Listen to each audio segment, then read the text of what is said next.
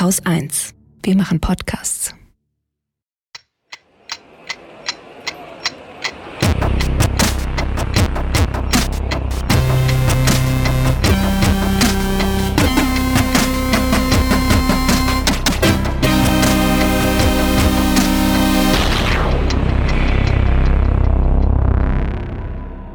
Willkommen zur Wochendämmerung vom 5. Februar 2021 mit einem Nachtrag, Belarus, bisschen Corona, Nawalny, tschechischer Rechtsprechung, der Impfdebatte und anderen Corona-Nachrichtenschnipseln, Tafelsilber, Erdgasmythen, Chinesendioxid, Myanmar, Frauenquoten, den Uiguren, Katrin Rönecke, guten Nachrichten und Holger Klein. Ich habe einen Nachtrag, noch relativ klein. Ähm, wir hatten doch, letzte Woche hatte ich doch erzählt, dass Hamburg ähm, ja eine sehr seltsame Obdachlosenpolitik fährt. Kurz Housing First gestrichen, äh, gestriffen. Diese, diese äh, Idee, dass man den Leuten erstmal eine vernünftige Wohnung gibt und ihnen dann hilft, wieder auf die Füße zu kommen, was da, wo es probiert wird, ja auch sehr gut funktioniert. Und dann kam ein Hinweis aus der Hörerschaft. Es gibt in Berlin ein Housing First Projekt.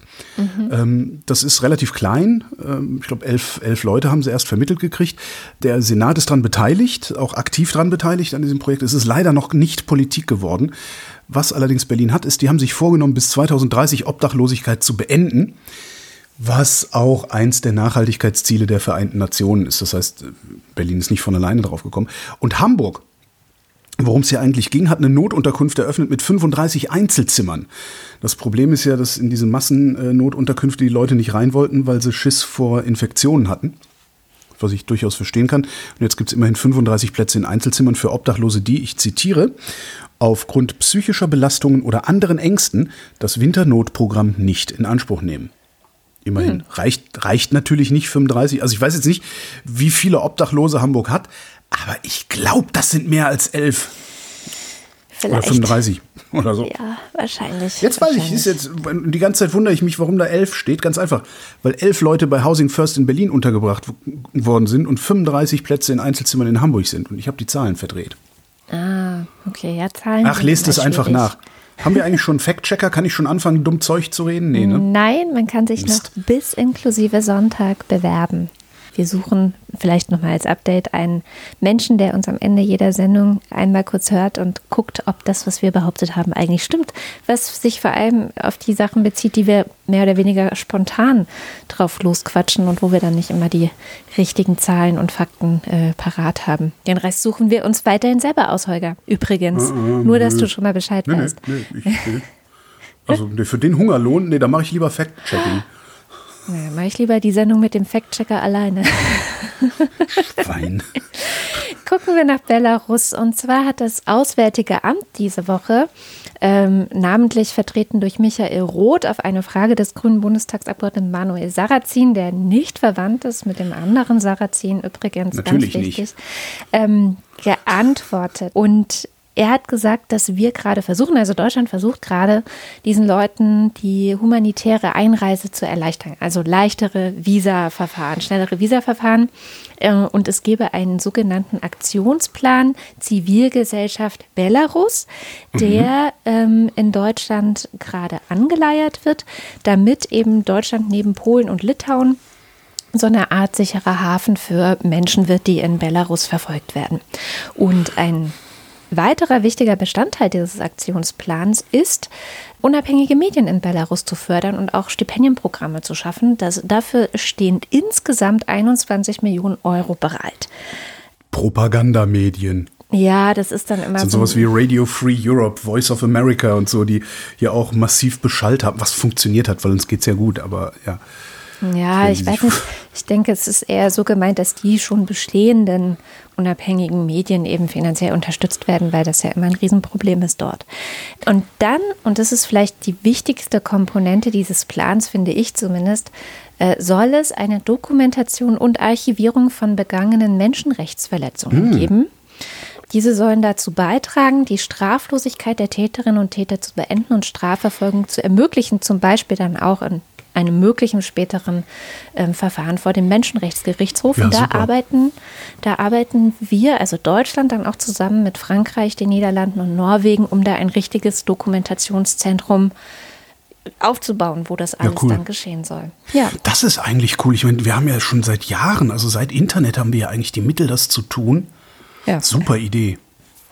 Ich habe jetzt zwischendurch, wie du so sagtest, ja, für vereinfachte Visa, hm, wenn die EU cool wäre, ne, würde sie sagen, ja, äh, Belarussen dürfen alle frei in der EU siedeln, wie sie Bock haben. Kommt einfach her, kein Ding. Und dann kann Lukaschenko ja mal gucken, mit wie viel Volk er da seine Diktatur noch macht. Fände ich total lustig. Weil das sind Ja. gerade mal, da wohnen keine 10 Millionen Leute. Die schlucken Nee. wir einfach, das merken wir gar nicht. Ja, es ist natürlich, ähm, und da sind wir schon gleich bei dem Fall Nawalny, er hat ja gezeigt, wie wichtig es trotzdem ist, dass die Leute vor Ort sind. Also er ist Keine ja Frage, sogar. Das war ja jetzt auch nur, um, um Lukaschenko auf den Sack zu gehen. Ach so. Also die, die, die reisen ja auch nicht alle aus. Es verlässt ja Nee, niemand ohne genau. Not seine Heimat, um Himmels Willen. Nee. Ja, oder beziehungsweise genau wie Nawalny auch, okay, bei ihm war es sehr erzwungen durch diese Vergiftung, aber dass man kurz mal ausreist, Luft holt, ähm, Kräfte sammelt, weil es, es, es gibt ja auch Folterungen, es gibt da einfach auch psychische Schäden und so weiter. Also ich glaube, dass es für kurz vielleicht mal ganz gut ist oder von hier aus eben auch dann in Kontakt zu bleiben oder für die krass Verfolgten einfach, ne, wie zum Beispiel äh, Tichanowskaja, die ja als Präsidentschaftskandidatin wahrscheinlich nochmal ganz anders gefährdet ist als vielleicht irgendwelche Journalisten oder so, wobei die auch sehr gefährdet sind. Es sind gerade eigentlich alle irgendwie sehr gefährdet. Und wo ich gerade schon bei Nawal Nawalny war, da gab es diese Woche jetzt ein Urteil. Er wurde zu dreieinhalb Jahren Straflager verurteilt, weil er gegen irgendwelche Bewährungsauflagen angeblich verstoßen haben soll, ähm, wo aber schon das Europäische Menschenrechtsgericht oder der Europäische Menschenrechtsgerichtshof Gerichtshof gesagt hat, diese äh, Bewährungsstrafe damals war schon nicht ähm, korrekt. Und weil das ja immer wieder Thema ist, auch bei uns in der Sendung und bei unseren Kommentatoren, die Rolle Nawalnys in Russland und so weiter, empfehle ich eine Einordnung von Simone Brunner. Die hatten wir auch schon mal zum Thema Belarus letztes Jahr in einer Bonusfolge. Und das ist so ein bisschen die, ja, ähm, meine freie Korrespondentin zu Russland und Belarus der Wahl. Die habe ich vor ein paar Jahren kennengelernt im Rahmen von den Ost.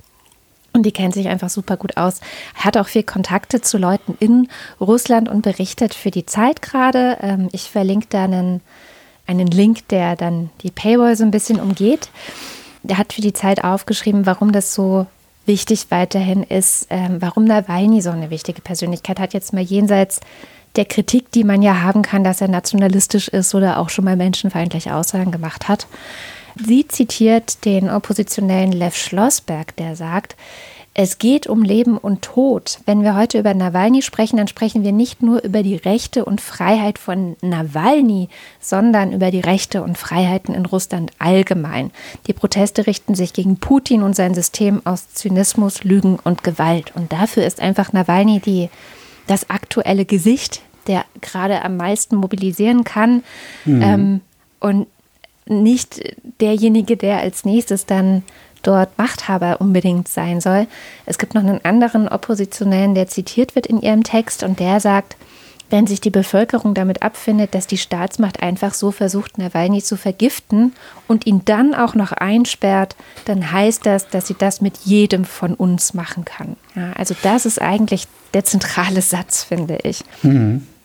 Wir hatten diese Woche auch äh, einen Corrie kurz zum Thema äh, Nawalny-Prozess und Urteil und sowas und hatten den auch gefragt, sag mal hier, der, äh, der Typ ist ja auch nicht so ganz koscher, ne? weil das ist ja so die, die, die andere Erzählung. Ne? Die eine Erzählung ist, äh, größter Kreml-Kritiker, Oppositioneller, Putin hat Angst.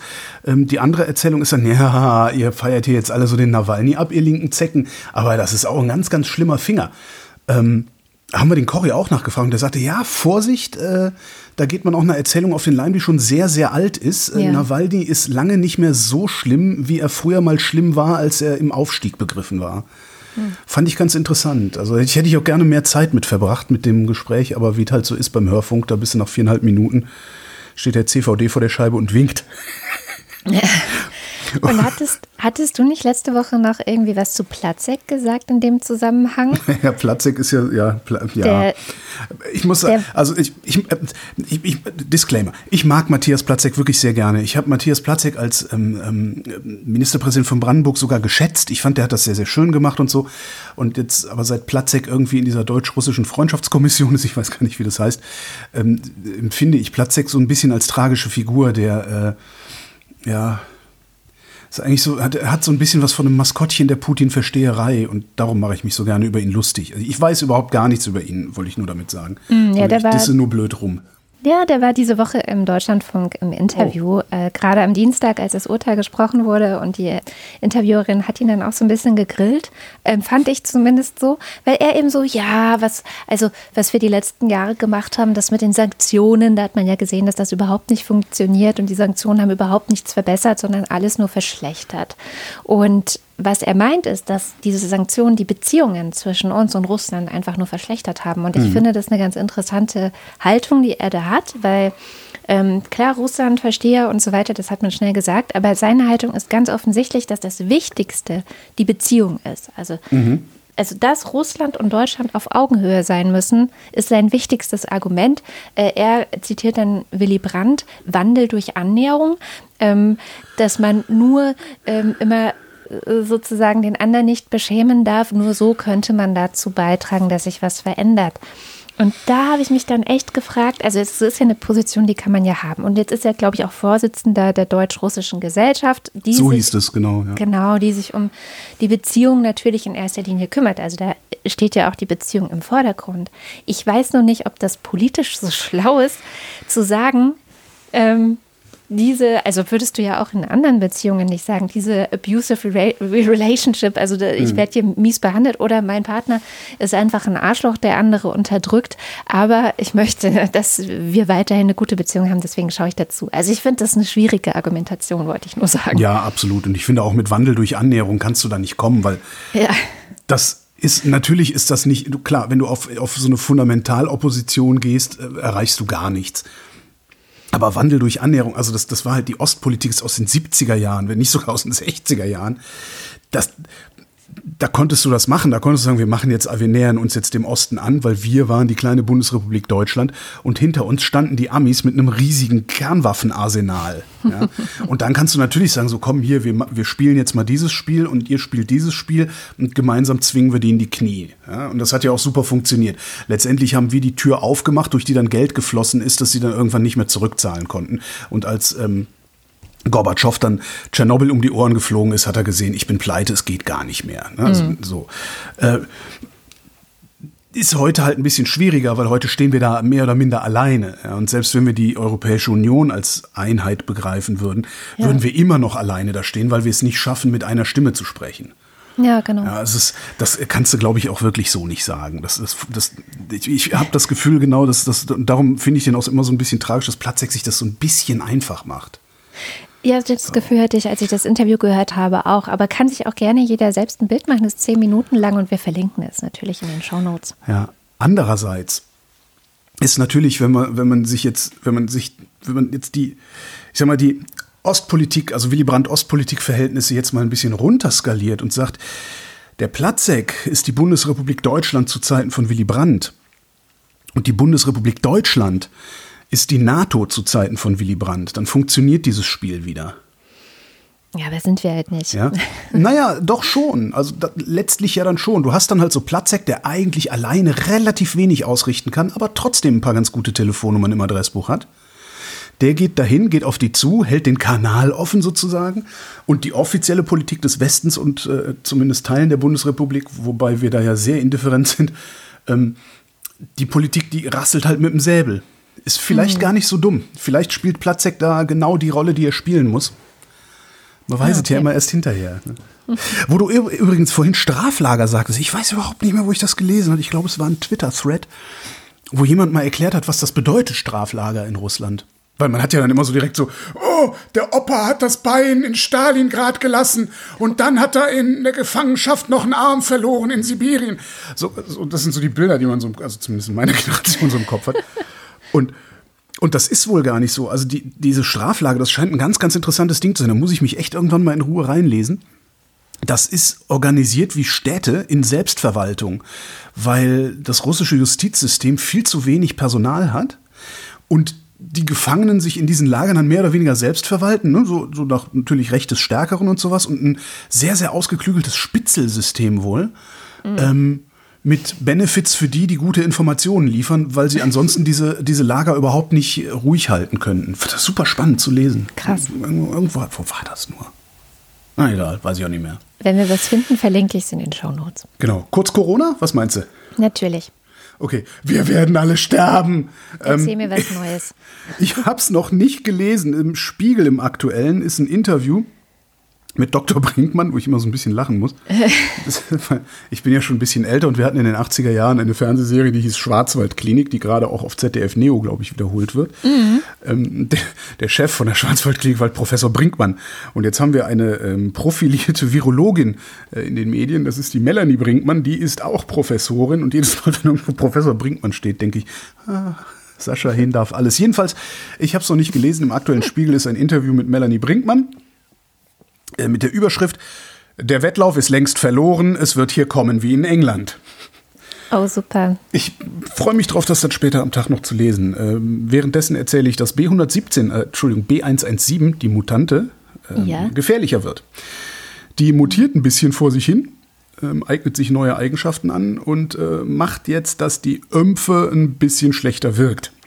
Das mhm. heißt, man braucht mehr Antikörper für denselben Schutz und man steckt sich leichter an hat aber immer noch keinen schweren Verlauf, äh, wenn man denn immun gegen äh, das ursprüngliche, wie heißt es, gegen die wilde Variante dieses Virus ist.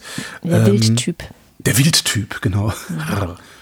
Im Tagesspiegel habe ich einen super Artikel gefunden zum Thema, den auch so doofe wie ich sehr, sehr gut kapieren, weil es immer so, ne, Spike-Protein hier dockt an, an Rezeptor A27, ne, und dann immer so, am Ende dieser, dieser Textblöcke stehen dann so Sachen wie, das ist Grund zur Sorge, aber es ist kein Grund zur Panik. Was ich irgendwie ganz angenehm finde. Und damit möchte ich diese B117-Meldung auch beenden. Die andere B117-Meldung ist richtig geil. In New York haben sie festgestellt, dass äh, Menschen, die sich nur wenige Minuten in einem Laden aufgehalten haben, mhm. ohne Maske, sich angesteckt haben mit B117. In Kanada ja, haben sie jetzt angefangen, die Maximalzeit, die man ohne Maske diesem Ding ausgesetzt sein darf, runterzusetzen auf eine Sekunde. Ja. Schön. Das ist auch eine Nehmt schöne die Botschaft. Beine in die Hand und lauft. Das ist auch eine schöne Botschaft an all diese Leute. Kennst du bestimmt auch, die kommen in den Laden rein oder die kommen in die S-Bahn rein mm, und, und, dann, dann mm. greifen sie so nach ihrer Maske mm. und setzen die so ganz gemütlich erstmal auf. Ja, und, ach, ich könnte immer. Naja. Im Zweifelsfall werden sie dann an ihrer Coolness ersticken, was man ja. ihnen früher gewünscht hat und was heute Realität ja, werden kann, was ich auch ein bisschen gruselig finde. Ja. Dann gibt es ein Ding diese Woche, das äh, wird jetzt schon, also die, die ersten. Äh, die ersten Querdenker, Lehrdenker, die feiern das Ding schon. Ähm, die Überschrift lautet mehr oder weniger überall. EU-Gesundheitsbehörde zweifelt am Nutzen von FFP2-Masken. Ja, da die DEPA hatte nachgefragt mhm. und ähm, es gibt noch keine, kein wirkliches Statement von dieser ähm, EU-Gesundheitsbehörde, also es gibt noch kein Papier, jedenfalls habe ich bis, bis Sendebeginn keins gefunden. Was allerdings die Antwort ist und die zirkuliert auch überall und da muss man ganz genau hinhören bzw. ganz genau lesen. Einerseits sagen sie, die Kosten und mögliche Nachteile äh, sprechen gegen eine Empfehlung dieser Masken, also diese Masken in der Öffentlichkeit anstatt von anderen Masken zu tragen. Und Jetzt kommt ein Zitat. Der erwartete Mehrwert der universellen Verwendung von FFP2 Atemschutzmasken in der Gemeinschaft ist sehr gering. Da ist Erwartet. ein Wort drin, mhm. nee, vor allen Dingen universell. Wovon diese Behörde auszugehen scheint, ist, alle tragen Masken. Ja, ja gut. Alle tragen Masken. Wenn alle Masken tragen, dann ist die FFP2-Maske kein wirklicher Mehrwert. So, das, äh, das, das ist eigentlich das, was Vermuten Sie sagen. Sie, ne? Also Sie das auch noch, es. genau. Das ist halt, äh, wo ich schon anfange, mir an den Kopf zu fassen, ja, weil stimmt. es gibt, es gibt natürlich Studien, die sagen, ja, wenn also alle Masken tragen, wie ist dann der Mehrwert im Vergleich zum Beispiel? Also da gab es wirklich größere Studien, die werden gerade auch unter den Lehrdenkern rumgereicht, im Vergleich zum Beispiel zu OP-Masken und so weiter. Mhm. Also Stoffmasken vergleich, äh, verglichen mit OP-Masken. Und solche Studien fanden dann raus, dass Leute, die OP-Masken trugen, sich weniger häufig anstecken als Leute, die Stoffmasken tragen. Also es gibt da schon Erkenntnisse, dass Stoffmasken nicht sonderlich sicher sind. Ähm, ich hatte beim ZDF dann auch so einen längeren Artikel zu diesem Ding gefunden, der das dann auch nochmal auseinander nimmt und nochmal andere Experten zu Wort kommen lässt mhm. und das Ganze sich dann letztendlich auf drei Hauptargumente eigentlich stützt. Das erste Argument ist, naja, also FFP2-Masken filtern ja besser. Das heißt, man kann schlechter dadurch atmen und außerdem sitzen sie enger im Gesicht. Das könnte unangenehm sein. Deswegen ähm, wirkt sich das negativ auf die total geiles Wort, Tragedisziplin aus. Ja, ja also aber das siehst du ja schon. Ich meine, du musst ja nur mal draußen gucken, wie viele Leute eine FFP2 mit einem äh, trapezartig geknickten Nasenbügel haben, also ja, praktisch gar nicht um die Nase gelegt. Also das die, ist dann das zweite Argument. Die Leute checken nicht, wie man die richtig aufsetzt. Ne? Also die benutzen den Nasenbügel nicht so, dass sie ihn richtig schön andrücken, sondern der bleibt einfach so, wie er war, als er geliefert wurde. Und dann haben wir auch die ganze schöne Bartdiskussion. Ne? Also Vollbärte ja. müsste man eigentlich abrasieren, sonst kannst du es eh gleich stecken. Ja, der, der nächste Pandemie, irgendwann, irgendwann wird rauskommen. Es waren gar nicht die Schulen, es waren nicht die Betriebe. Der einzige Pandemietreiber waren die Bärte. Ach was. Und dann sagen Bärtigen sie halt auch noch, dann sagen sie hm? halt auch noch, weil die Leute halt so doof sind, sich diese Masken richtig aufzusetzen, aber denken, sie haben ja jetzt diese sicheren Masken, die mm. zu 94 Prozent schützen, halten sie vielleicht nicht mehr so viel Abstand oder mm. haben mehr Kontakte, als sie hätten, wenn sie sich nicht so sicher fühlen würden wie ohne diese Masken. So, das sind die drei Hauptargumente, die das ZDF so zusammenträgt. Ich glaube, die kommen gar nicht von der ECDC, heißt die übrigens wirklich, finde ich sehr lustig. Ähm, sondern das hat das ZDF so ein bisschen zusammengetragen. Und da finde ich die auch schon so ein bisschen arg komplizenhaft, weil übrigens die Behörde sitzt in Stockholm. Ich möchte an unsere hm. Bonusfolge mit den drei Schwedinnen erinnern. Wie geht's Schweden eigentlich mittlerweile? Also okay. sie haben ja dann irgendwann gesagt, ja, vielleicht sind Masken doch ganz sinnvoll und so, und so ein bisschen hochgefahren, weil sie gemerkt haben, ihnen sterben die Leute davon. Ähm, aber sie sind immer noch mit ziemlicher Spitzenreiter in Europa. Okay. Ja. Jetzt, ähm, dafür, dafür, sind wir schlechter geworden, darum merkt man es nicht mehr so, ne? Also. Äh, wir sind noch weit hinter Schweden, was die, was okay. die Toten pro 100.000 angeht. Ich gucke da immer mal ja, rein. Also man kann das bei der Johns Hopkins, Johns Hopkins, Johns Hopkins, Hopkins überall S einbauen. Äh, kann man immer gucken. Wie ist der aktuelle ja. Stand und da liegen wir äh, ich, weiter hinter. Ich finde bei dieser ECDC-Meldung tatsächlich das Wort universell. Das finde ich eigentlich, das ist, das ist das Schlüsselwort.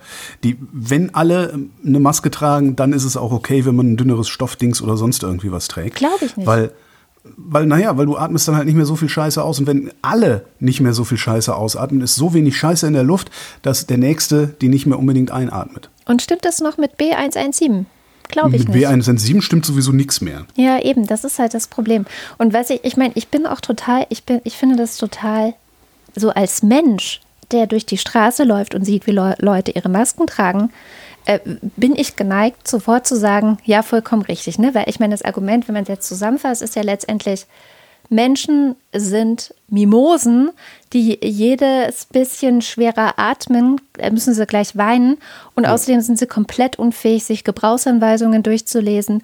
Und deswegen bringen sie sich am Ende noch mehr in Gefahr als vorher. So, das ist ja quasi die Aussage so des mhm. ZDFs jetzt. Ich weiß nicht, wie gesagt, ob die ECDC das auch so sieht. Und das kann man nachfühlen, weil ja. es sind genau die Dinge, über die ich mich auch immer ohne Ende aufrege.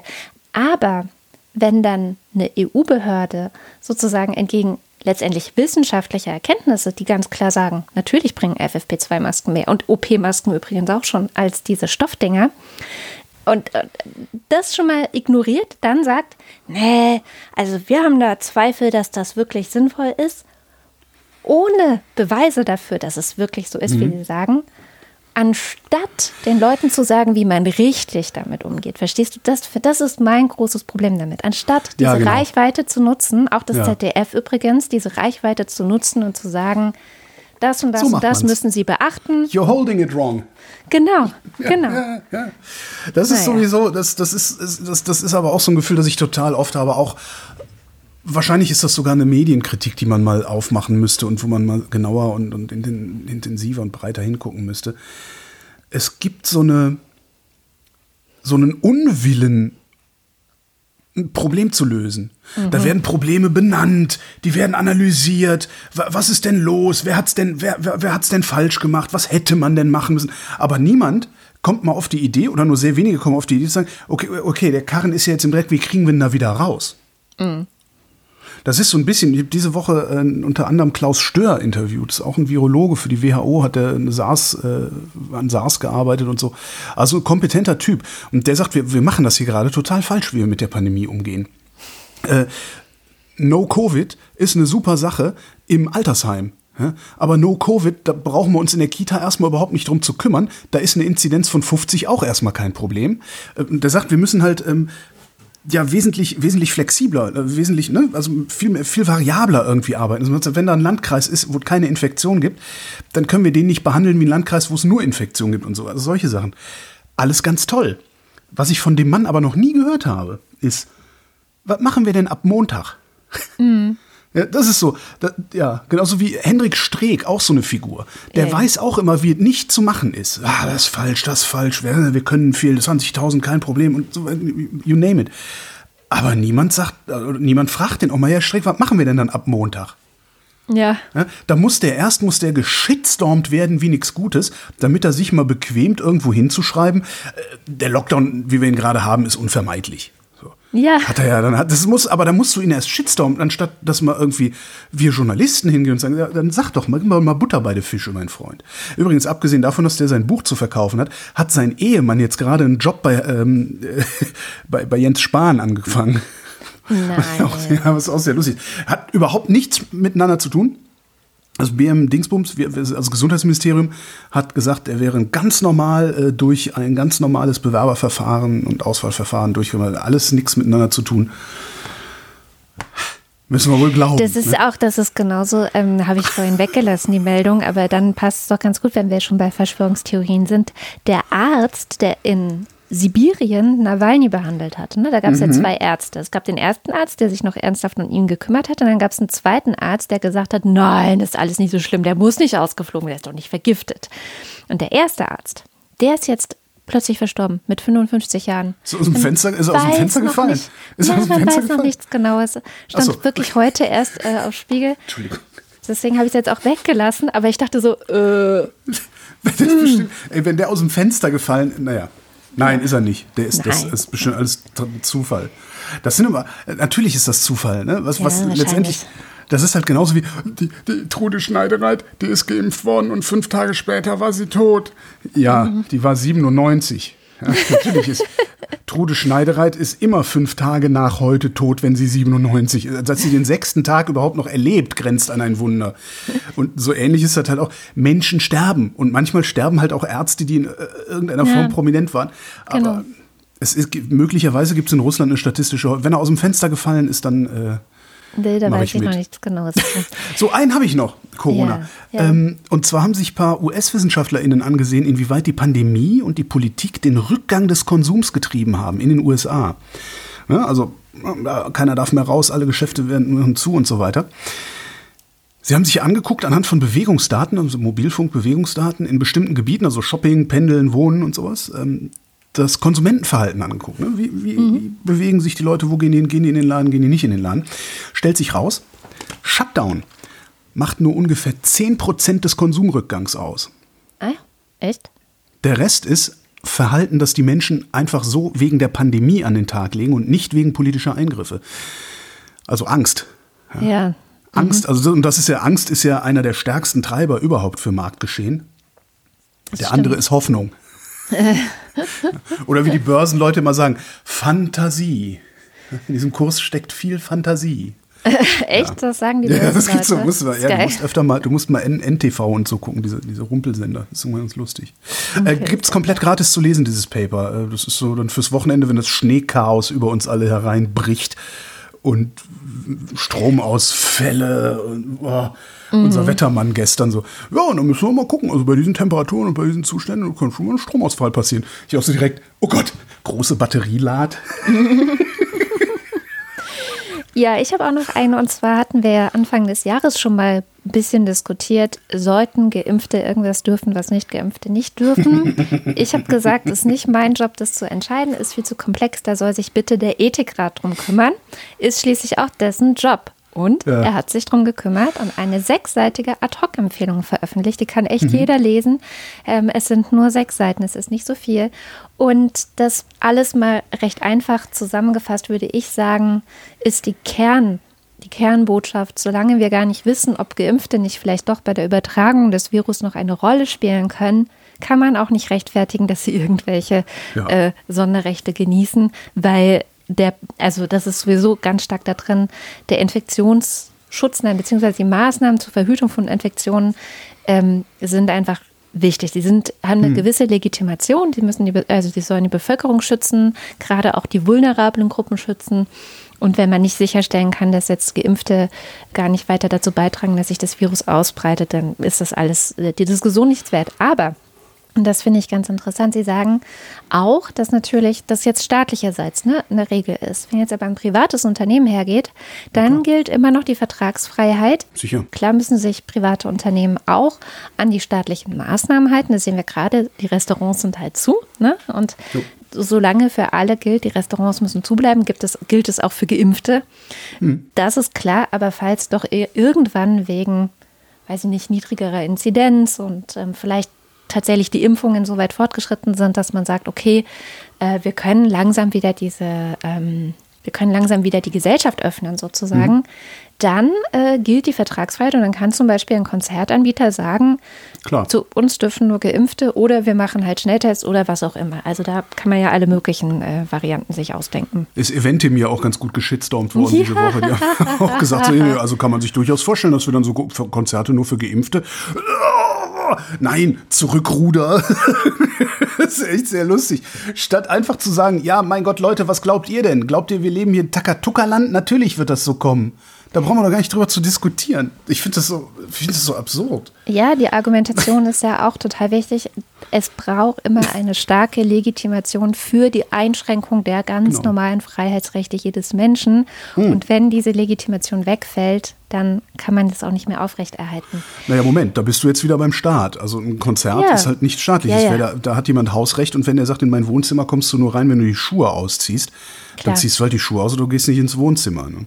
Das stimmt. Und ich, würde sofort, also wenn meine Lieblingsbar in Berlin-Schöneberg sagt, hier kommen nur noch Geimpfte rein, Würdest du deinen Impfausweis fälschen? Nein. genau, würde ich meinen Impfausweis fälschen, würde ich, würde ich mit so einem, weiß ich nicht, vielleicht gibt es ja noch irgendwie noch so Anstecker, je nachdem, was für Antikörper man hat oder so, weißt du, so, Mhm. so Broschen oder so, so Schmuckstücke, das dann immer gucken. Also, so, weißt du, wie diese, diese russischen Orden früher. Genau, wie diese russischen Orden früher, so ein bisschen so völlig behangen mit so Lametta. T-Zellen, Dingszellen, was weiß ich, was für Zellen. Im Übrigen hat der ähm, Deutschland-Trend für Februar, ähm, Infratest DIMAP für die ARD, ähm, auch ausgeworfen, dass ähm, hier unten die Impfbereitschaft leicht gestiegen ist und zwei Drittel der Leute sagen, keine Sonderrechte für Geimpfte. Zwei Drittel. Ja, Da warten aber wir ab, Sonderrechte wie- ist auch wieder so ein Wort. Ne? Ja, ich weiß, ich hatte, war nur zu faul, was anderes zu formulieren. Also ke keine Sonderrechte für Geimpfte. Ich bin, ich, wir warten mal ab, wie die Zahl aussieht, wenn diese zwei Drittel geimpft sind, ob die das dann auch immer noch sagen, dass es keine Sonderrechte geben soll. Und hast du mitgekriegt, dass Christian Lindner geimpft worden ist? Ja, ich habe es mitbekommen, als er auf einmal Okay. plötzlich dafür war, dass Geimpfte eben Genau. Äh, Sonderrechte Im bekommen. Dezember sollen. hat er noch gesagt, keine Sonderrechte, jetzt ist er Genau. dafür, dass sie kriegen. Das heißt, er ist geimpft worden. Anders kann ich mir das nicht erklären. Naja, oder halt, weil er ansonsten auch sein Fähnchen immer in den Wind hängt. Interessant. Nein, das kann ja gar nicht sein. Es, ich Das- möchte noch einen Satz aus diesem Papier zitieren, den ich sehr Verzeihung. wichtig finde, weil ich das Gefühl habe, dass er auch gerade in der Medienwiedergabe dieses Ethikratbeschlusses oder Ad-Hoc-Empfehlung heißt es ja, untergegangen ist, weil viele haben einfach gesagt, so, ja, ähm, der Ethikrat ist auch dafür, dass wenn, äh, wie war es, wenn die Inzidenz runtergeht oder irgendwas, dass man dann die Maßnahmen sofort aufheben muss. Nee, wenn die Krankenhäuser nicht mehr überlastet sind, sollten die Maßnahmen aufgehoben werden. So war einmal eine Wiedergabe, die ich wirklich im Radio gehört habe. Sowas, aber das ist doch dummes. Das kann, das kann doch der Ethikrat gar nicht gesagt, Deswegen, haben. aber Also ich möchte diesen ja. Satz zitieren, den Sie sagen. Auch die Höhe der Infektionszahlen ist im Hinblick auf das Risiko von zukünftig auftretenden, potenziell gefährlichen Mutationen weiter zu berücksichtigen. Das heißt, Ja. Sie sagen klipp und klar, genau das Gegenteil dessen, was ich teilweise in den Medien gehört habe, wie Hm. was der Ethikrat angeblich empfehlen würde. Wo ich gerade beim Deutschland-Trend war, mache ich da doch jetzt einfach mal weiter. Allerdings andersrum. Also ich ende, ich ende mit dem Deutschland-Trend jetzt bei meinem Vortrag, bei meinem nächsten. Äh, die Woche gab es eine sehr, sehr schöne Posse in der Bundespolitik. Ähm, Altmaier, ne, Peter Altmaier, Bundeswirtschaftsminister, am Sonntag hat gesagt, wir müssen das Tafelsilber des Bundes verkaufen, um Geld in die Staatskasse zu kriegen für Zukunftsinvestitionen. Was so ein Wort ist, über das man nachdenken sollte. Zukunftsinvestitionen. Hm? Klingt nämlich nur progressiv, ist es aber nicht, ne? weil Investitionen sind immer in die Zukunft gerichtet. Alles andere sind Kosten. Ähm, jetzt kommt wahrscheinlich wieder jemand und ko- korrigiert mich. Lasst mich, Mensch. So, jedenfalls. also klingt, klingt, ne? also für Zukunftsinvestitionen müssen wir das Tafelsilber des Bundes verkaufen, also die, die Beteiligung, die Firmenbeteiligung, die der Bund so hat. Ähm, weil ja äh, Corona so schlimm teuer ist und dann in der Zukunft, weil die CDU kümmert sich ja so um die Zukunft, weil in der Zukunft dann Geld fehlen würde. Ähm, ja, und das ist auch wieder so unkreativ. Ne? Ich meine, man könnte ja auch Zukunftsinvestitionen so machen, dass man, nein, nein, wir nehmen jetzt ganz viele Schulden auf und ähm, reparieren davon Straßen und Schulen, weil dann ist in der Zukunft die Infrastruktur und alle haben was, aber gut. Das Problem von Peter Altmaier jedenfalls, dass der so einen Quatsch redet, ist die Schuldenbremse. Und die Schuldenbremse ist ja so die Ersatzreligion der Scheinheiligen Union. Die, na, also der Staat kann ja prima Schulden machen, kostet ja nichts. Wir, haben ja keine, zahlen ja keine wir kriegen Geld geschenkt, wenn wir Schulden machen. Die Bundesrepublik, man darf das immer, man muss das immer, die Bundesrepublik Deutschland bekommt Geld, wenn sie sich welches leiht. Ja. Mhm. Es gibt überhaupt keinen Grund, sich kein Geld zu leihen und das dann in, Achtung, Zukunftsinvestitionen zu stecken. Ja, es gibt ne, Staatsanleihe, Zukunftsinvestitionen. Aus dieser Investition machen wir dann mehr Wachstum und wachsen aus den Schulden wieder raus. Geht aber nicht, weil die haben ja Schuldenbremse wegen der schwäbischen Hausfrau, haben sie die Schuldenbremse ins, äh, ins Grundgesetz geschrieben. Was im Übrigen keine schlechte Idee ist, solche Sachen ins Grundgesetz zu schreiben. Ich finde es nur eine schlechte Idee, eine Schuldenbremse zu machen. So. Und das nächste Problem, was äh, ja praktisch alle PolitikerInnen haben, ist, den Reichen mal ordentlich die Steuern zu erhöhen. Das mhm. fürchten alle wie der Teufel das Weihwasser, weil wir Journalisten Angst vor den Reichen haben, weil letztendlich ne, kannst ja mal, kannst ja mal gucken, wenn man sich mal gegen die wendet, was dann passiert. Ähm, und, und darum machen wir sehr, sehr gerne deren PR, so dass die Politik den Eindruck hat, Reiche wären irgendwie in besonderer Weise schützenswert, da darfst du nicht rangehen. Gibt ja so. Ich sage ja auch immer, gegen die Reichen machst du keine Politik. Und dass du gegen die Reichen keine Politik machst, ist ein Medienproblem. Mhm. Aber es ist schon auch ein Politikproblem und ein Transparenzproblem, weil natürlich die Reichen auch entsprechend die Parteien unterstützen. Also diese hm. Familie Quandt, von Klar. der immer die Rede ist, zum Beispiel, sind ja mit die Klatte. größten Unterstützer, ja. genau. Frau Klatten ist ja mit die, eine der größten Unterstützerinnen sicherlich der CDU oder FDP oder Ja, sicher. Und das, das ist auch, das ist auch sehr. Ähm es ist auch nicht so einfach. Ne? Also was ich nicht sage ist, die Reichen kaufen uns Journalisten, darum berichten wir in deren äh, Sinne. Das, das ist nicht, was passiert. Was nee, aber passiert ist, nicht. die haben die besseren, die haben die besseren Anwälte als diejenigen Journalisten, die tatsächlich mal Licht ins Dunkel bringen könnten. Mhm. Und darum überlegen sich diese Journalistinnen und Journalisten dreimal, ob sie bestimmte Berichte, bestimmte Recherchen machen und bestimmte Recherchen nicht machen. Ähm, und eigentlich wäre da der öffentlich-rechtliche Rundfunk gefragt, weil der tatsächlich unabhängig ist. Der ist noch nicht mal abhängig von Werbekunden ähm, und eigentlich auch nicht abhängig von Einladungen ins Borchards oder so. Mhm. was du natürlich bei privaten Medien immer noch hast, dieses Problem. Ne? Also die müssen, irgendwie müssen die am Markt Geld einsammeln. Und wenn du willst, kannst du denen daraus einen Strich durch die Rechnung, kannst du denen dann einen Strich durch die Rechnung machen. Aber ich, es führt zu weit raus jetzt. Ähm, so, die Politik hat grundsätzlich den Eindruck, Reiche wären in besonderer Weise schützenswert. Der Deutschland-Trend ähm, sagt, naja, die Politik mag dieser Meinung sein, aber höchstens so ein gutes Viertel der Deutschen sieht das auch so. 71 Prozent halten es nämlich für eine gute Idee, Corona durch Steuern auf hohe Vermögen zu finanzieren. Und nur ein knappes Drittel findet die Idee mit dem Tafelsilber gut, die Altmaier da aufgebracht hat. Tja, Bisschen jetzt? doofe Zwickmühle so insgesamt, also doppelte Zwickmühle. Ja? Steuern erhöhen, ah, habe ich Angst vor. Schulden machen, äh, kann ich nicht, weil da muss ich anerkennen, dass ich, die, dass ich die Schuldenbremse Quatsch war all die Jahre. Noch eine Zwickmühle, weil konservativ, warte, hm, Konservative sind ja naturgemäß diejenigen, die Staatsschulden aufblähen, wenn sie regieren. Und absolut dagegen sind, wenn sie nicht regieren. Das heißt, Altmaier befindet sich jetzt gerade in so einer ja, in so einem Double Bind aus Regierung und Opposition, was sehr, sehr lustig anzusehen ist eigentlich. Ähm, jetzt davon abgesehen habe ich ja sowieso so meine Zweifel, ob Altmaier als Wirtschaftsminister eine gute Wahl ist. Ich halte mhm. den eigentlich für ganz pfiffig. Am Ende redet der oft ziemlichen Unsinn, jetzt so in seiner Rolle, und tritt viel zu oft als Industrielobbyist auf. Genau. Ja. Aber es gibt ja noch einen.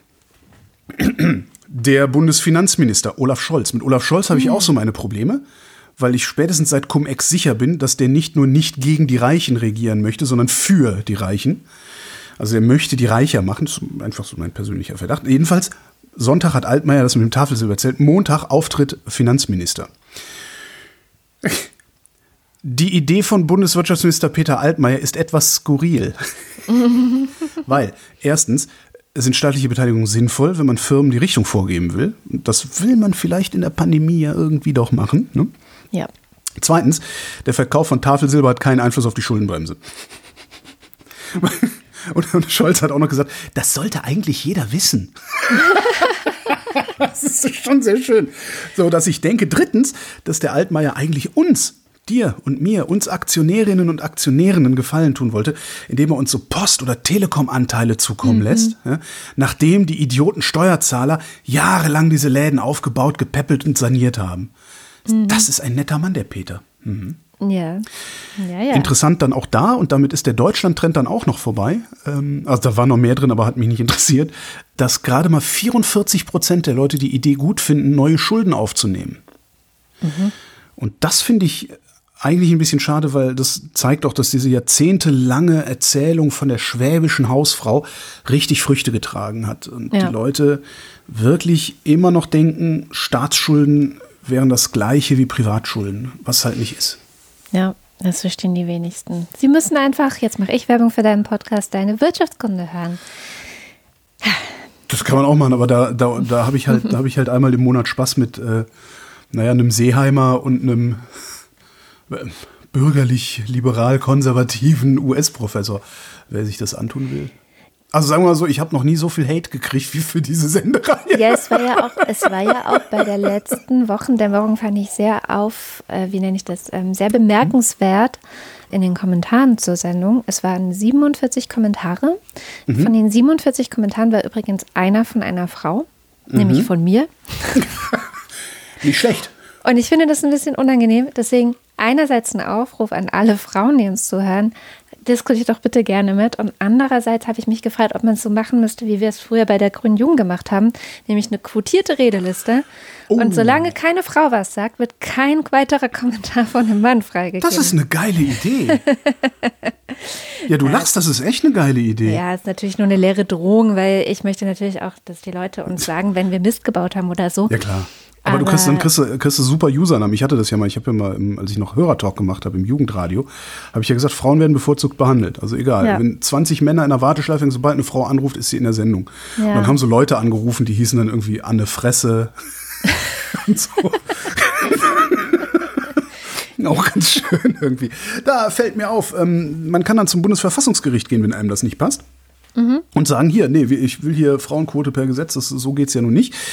Da gab es nämlich eine Wahlprüfungsbeschwerde zur letzten Bundestagswahl. In der letzten Bundestagswahl sind sehr wenig Frauen nur in den Bundestag eingezogen. Und da sind ein paar Klägerinnen hingegangen und haben gesagt, Moment mal, nur 30 Prozent weibliche Abgeordnete sind im Bundestag. Das repräsentiert das Wahlvolk nicht richtig, indem es 51 Prozent Frauen gibt. Mhm. Also ist es undemokratisch. Und da hat das Bundesverfassungsgericht gesagt, ne, das weisen wir ab, weil nämlich es in einer Demokratie gerade nicht darauf ankommt, dass das Parlament ein verkleinertes Abbild des Wahlvolks mhm. ist. Und weil die Abgeordneten nämlich nicht nur bestimmten Gruppen verpflichtet sind, sondern der ganzen Bevölkerung.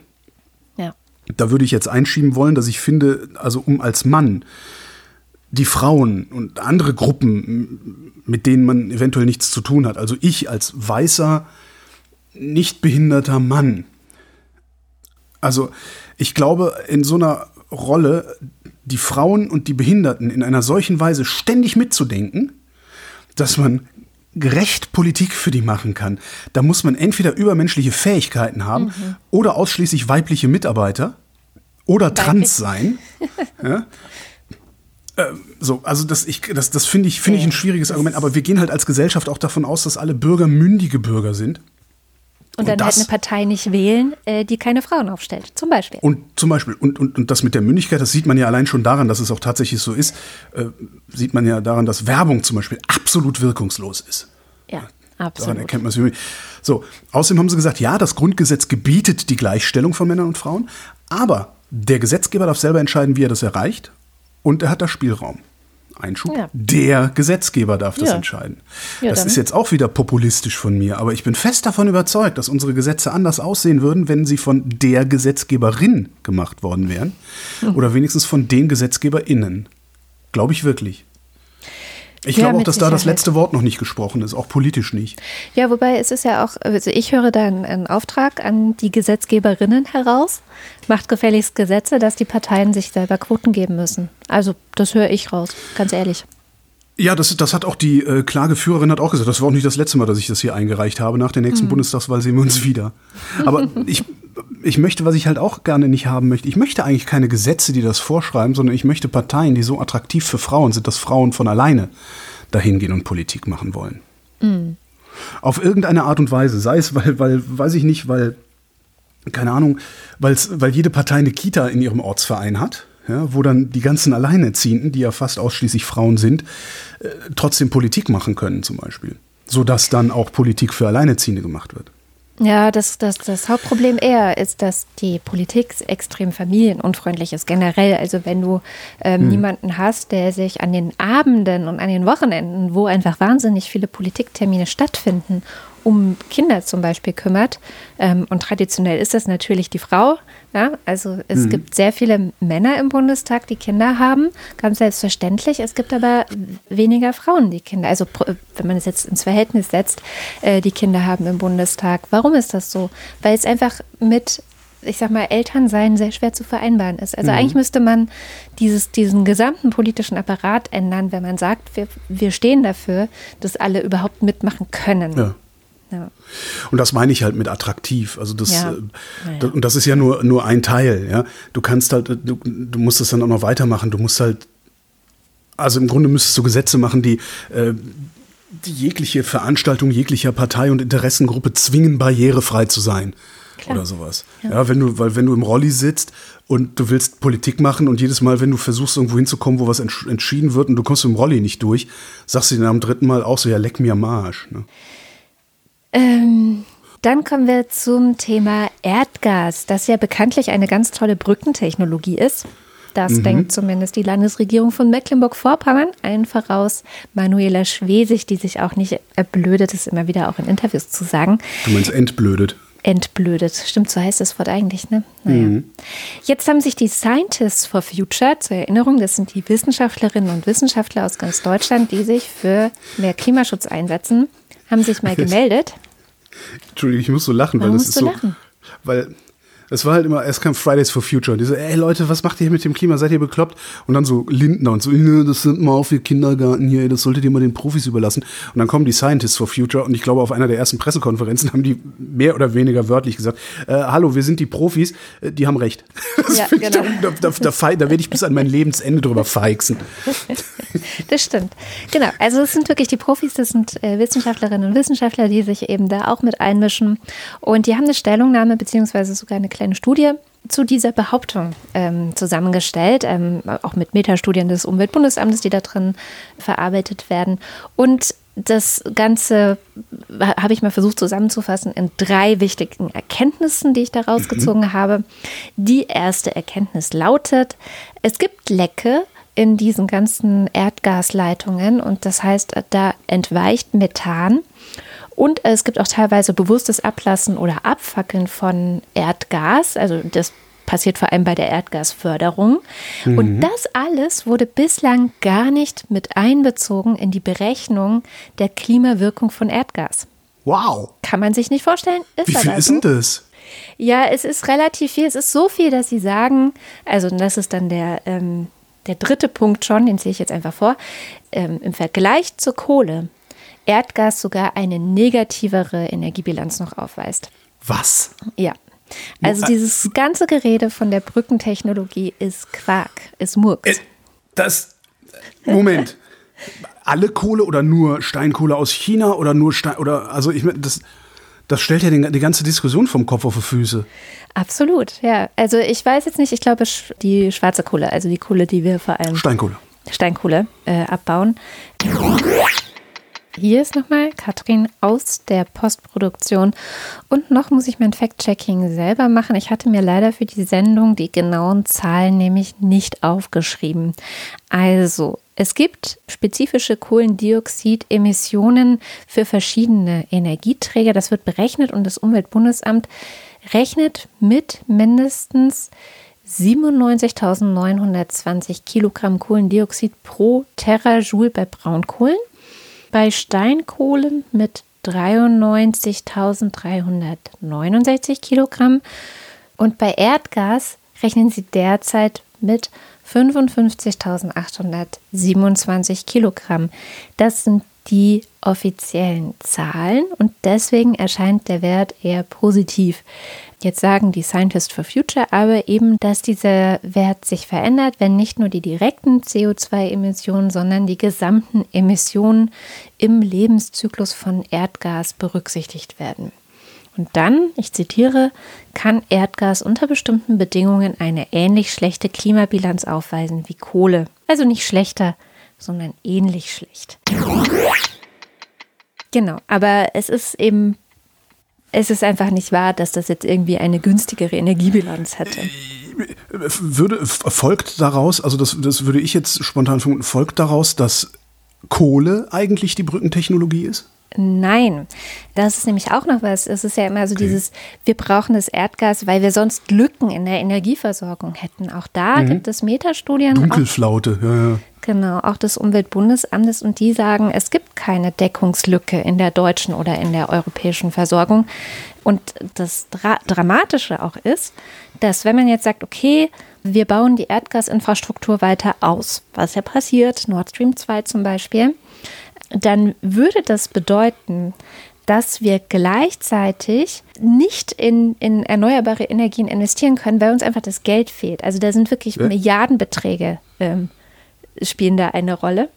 Mhm. Das heißt, also, Zukunftsinvestitionen meinst du? Genau. Und wir haben mhm. auch, also die, die Zukunftsprognosen, die es so gibt, also wie viel Energie brauchen wir in Zukunft, gerade ja. auch wie viel Erdgas brauchen wir in Zukunft, sind negativ. Also wir brauchen weniger Erdgas. Ähm, das bedeutet, dass wir jetzt investieren, dann aber wahrscheinlich vorzeitige Stilllegungen haben werden, sodass wir nicht mal mehr äh, profitieren davon, dass wir jetzt investieren. Ja? Das heißt, die, die, die, die fällt dann sozusagen trocken, die neue Leitung, und vergammelt. Und wir haben die Kohle umsonst ausgegeben. Das ist die Prognose, genau. Das Krass. ist die Prognose. Und anste anstelle, dass man es eben da rein investiert, wenn man es jetzt in die Erneuerbaren stecken würde, würde man auch viel, also hätte man größere Chancen, noch das Pariser Klimaziel zu erreichen, als wenn man jetzt zum Beispiel, ähm, was war es, 18,3 Milliarden für weitere Kraftwerk, Gasnetze und Flüssiggasterminals ähm, ausgibt. Tja. Was, aber was, was, was, wir müssen Claudia Kempfert anrufen. Was folgt daraus? Es ist keine Brückentechnologie. Also wir hören sofort auf, Nord Stream 2 zu bauen und fördern mehr Kohle, solange bis wir den erneuerbaren Ausbau endlich so gemacht haben, wie es sinnvoll wäre und wie man es machen kann. Nee. Ja, der, der Hauptteil, der Hauptteil, ähm, damit habe ich mich neulich ein bisschen intensiver beschäftigt, weil Kommentatoren das auch gesagt haben, ja, jetzt gab es ja vor, neulich fast einen Blackout. Und das ist ja immer mhm. die große Sorge, die mit den Erneuerbaren einhergeht, mhm. ähm, dass wenn jetzt im Januar wenig Sonne, zu wenig Wind, äh, und auf einmal hast du einen großen Energiebedarf, dann hast du vielleicht einen Blackout und dann äh, haut das alles nicht hin. So, und das, was da fehlt, um zum Beispiel das zu vermeiden, sind Speichertechnologien. Also du brauchst ja, stellt euch einfach ein Elektroauto vor die Tür, dann braucht ihr keine Angst vor einem Blackout zu haben. ja, okay, aber das ist jetzt vielleicht wieder eine individuelle Lösung für große politische Probleme und insofern keine echte Lösung. Ja, stimmt. Ähm, sondern was du brauchst, sind echte äh, Speicherkraftwerke. Und die gibt es auch, die gibt es jetzt schon. Und auch die großen Energieversorger, ENBW und wie sie alle heißen, haben das auch schon, weil sie ja auch alle erneuerbare Energien anbieten. Also sie sind ja, ja. alle schon mitten da drin. Das Ganze ist ja auch was, was läuft. So, und wenn man jetzt zum Beispiel sagen würde, hey, äh, wir investieren 18,3 Milliarden Euro vielleicht zum Beispiel in diese Speichertechnologien, ähm, oder auch in die Weiterentwicklung, dass die noch effizienter werden und so weiter, ähm, glaube, dann hast du am Ende wahrscheinlich tatsächlich auch keine Lücke und mhm. noch mehr fürs Klima getan. Also äh, ja. nicht nur das, du hast, du hast erstens das Problem gelöst und zweitens hat Putin dich nicht mehr an den Eiern. Ja, das ist halt auch noch in der aktuellen Das finde ich ja eigentlich das das ja. eigentlich, das, das, das finde ich, das finde ich wirklich, abgesehen davon, dass ich elektrisch fahren geil finde und so, aber ich denke mir auch, meine Fresse, ey, zu meinen Lebzeiten werde ich wahrscheinlich auf diesem Dach hier auch keine Solarzelle mehr sehen. Ähm, also abgesehen davon, dass ich das alles geil finde und dass ich auch finde, dass eine Welt, eine, elekt eine elektrisch angetriebene oder eine elektromobile Welt eine angenehmere Welt wäre, selbst wenn es genauso viele mobile wären wie jetzt. Ähm, die Unabhängigkeit von Energieimporten, die damit einhergeht, die finde ich, das ist eigentlich das, was ich so attraktiv an der Energiewende finde. Wir mhm. werden unabhängig von Energieimporten. Wir, wir, wir können das. Wenn ich, wenn ich alles, was ich bisher gelesen habe, richtig verstanden habe, brauchen wir auch nicht irgendwie ein fettes Kabel aus der Wüste oder, oder sonst irgendwie was. Nee. Das finde ich eigentlich das Faszinierende daran. Und wenn wir das auch noch als Europäische Union auf die Beine sagen. stellen, genau. dann brauchen wir es sowieso nicht, weil dann macht Spanien, weil die viel Sonne haben und sowieso bald nichts anderes mehr wegen Klimawandel, äh, macht Spanien den Strom für halb Europa. Das fände ich, also, was für eine Vorstellung. Ja? Ja. Und dann können die ganzen Erdölexporteure und Erdgasexporteure, und sie können dann einfach mal kacken gehen. Und das ja. kann man denen dann auch so sagen. Nee, halt, äh, äh halt's Maul, Wladimir. Ja. äh, wir müssen einen Wandel durch Annäherung. Nee, der soll die Fresse halten. Herr Platzek, was, wie sollen wir denn mit. Der soll die Fresse halten. Wäre doch klasse. also, klar, ist ein andere außenpolitische Probleme, aber ja. Hm. Ach, ich komme schon ins Schwelgen, herrlich. Ja. Ich gucke mal gerade, ob ich noch eine Nachricht habe, die mich wieder runterzieht. Nö. Sonst habe ich eine. Ich habe zwei gute Nachrichten dabei, dann mach okay. mal. Lass, dann lass mal hören, Freundchen. Ja, schauen wir einfach über den Tellerrand wie immer und zwar hm. mit Shamjaf. Ähm, diese Woche geht es um die Ereignisse in einem Land, wo wir immer wieder mal hinschauen, nach Myanmar. In Myanmar gab es einen Militärputsch, sprich, mhm. das Militär hat die gesamte Staatsgewalt an sich gerissen. Es hat mehrere demokratisch gewählte VolksvertreterInnen festgenommen, darunter auch mhm. Aung San Suu Kyi, und es hat den Notstand verhängt. Und was da los ist und was das alles bedeutet, das erzählt uns jetzt die Scham. So, was das alles bedeutet, nun ja, das Militär ist wieder an der Macht. Der neue Machthaber in Myanmar heißt nun Min Aung Hlaing. Die de facto Regierungschefin Aung San Suu Kyi wurde gestürzt. Das Militär wirft ihr und ihrer Partei, der NLD, vor, dass sie bei der Parlamentswahl betrogen hätten. Und das obwohl vier Tage vor dem Putsch die Wahlkommission bekannt gegeben hatte, dass es bei der Wahl im November keine wesentlichen Probleme gegeben hatte. Aber wenn man sich die Wahlergebnisse ein bisschen anschaut, dann kriegt man vielleicht einen kleinen Aha-Effekt. Denn Aung San Suu Kyi und ihre Partei kamen auf 396 von insgesamt 476 Sitzen im Parlament. Das Militär bzw. die vom Militär unterstützte Partei lediglich auf 33.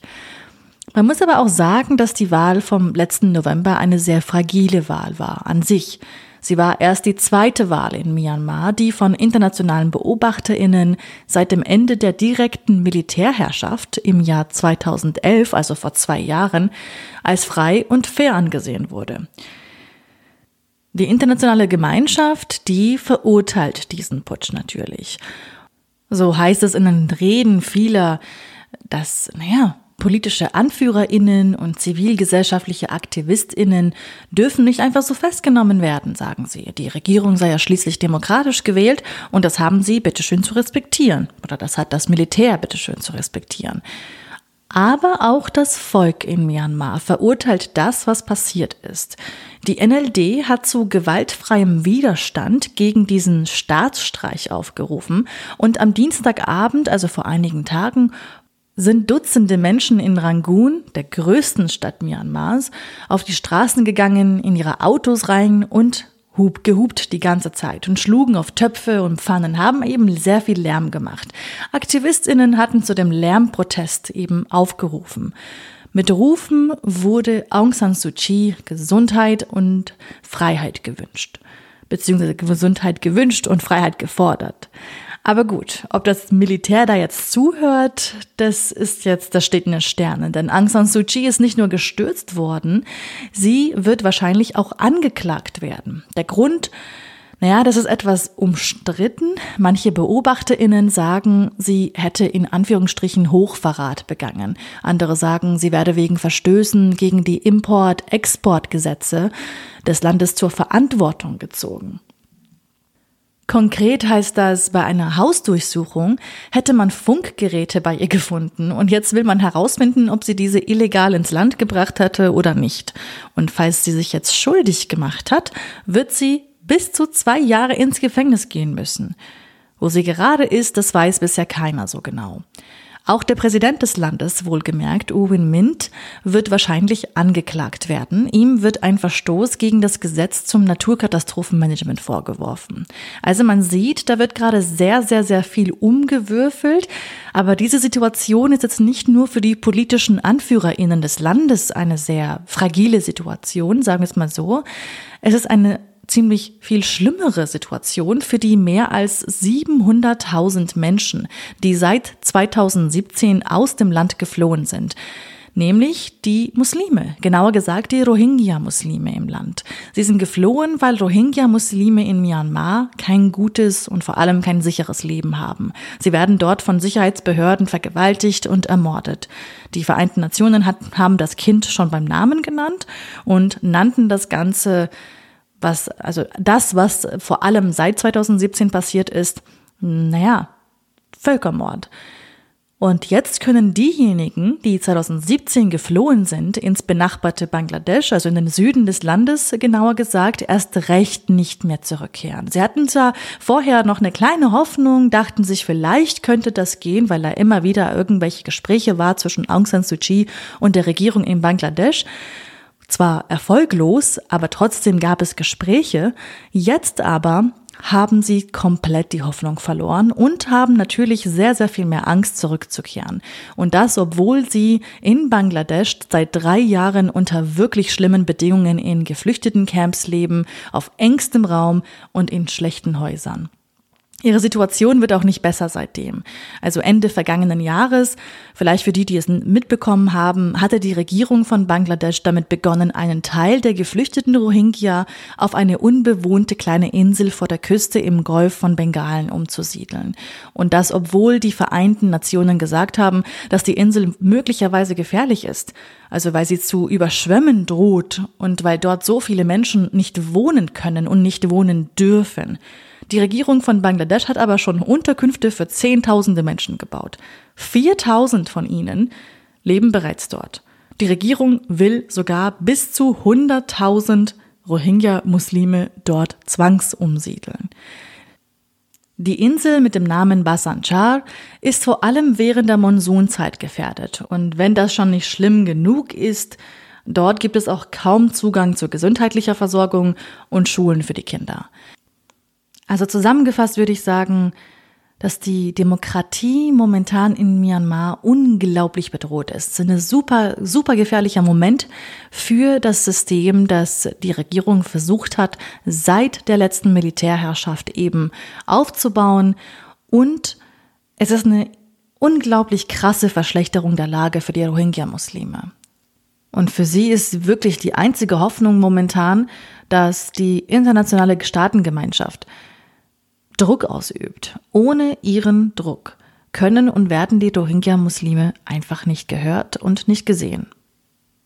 Ja, krass. Womit ich ja äh, totale Probleme habe, ist so meine persönliche Ambivalenz, weil ich sehe Aung San Suu Kyi gerne im Knast. Ja, nach der mhm. Nummer, die da mit den Rohingya passiert ist in Myanmar ähm, und die auch Aung San Suu Kyi zu verantworten hat.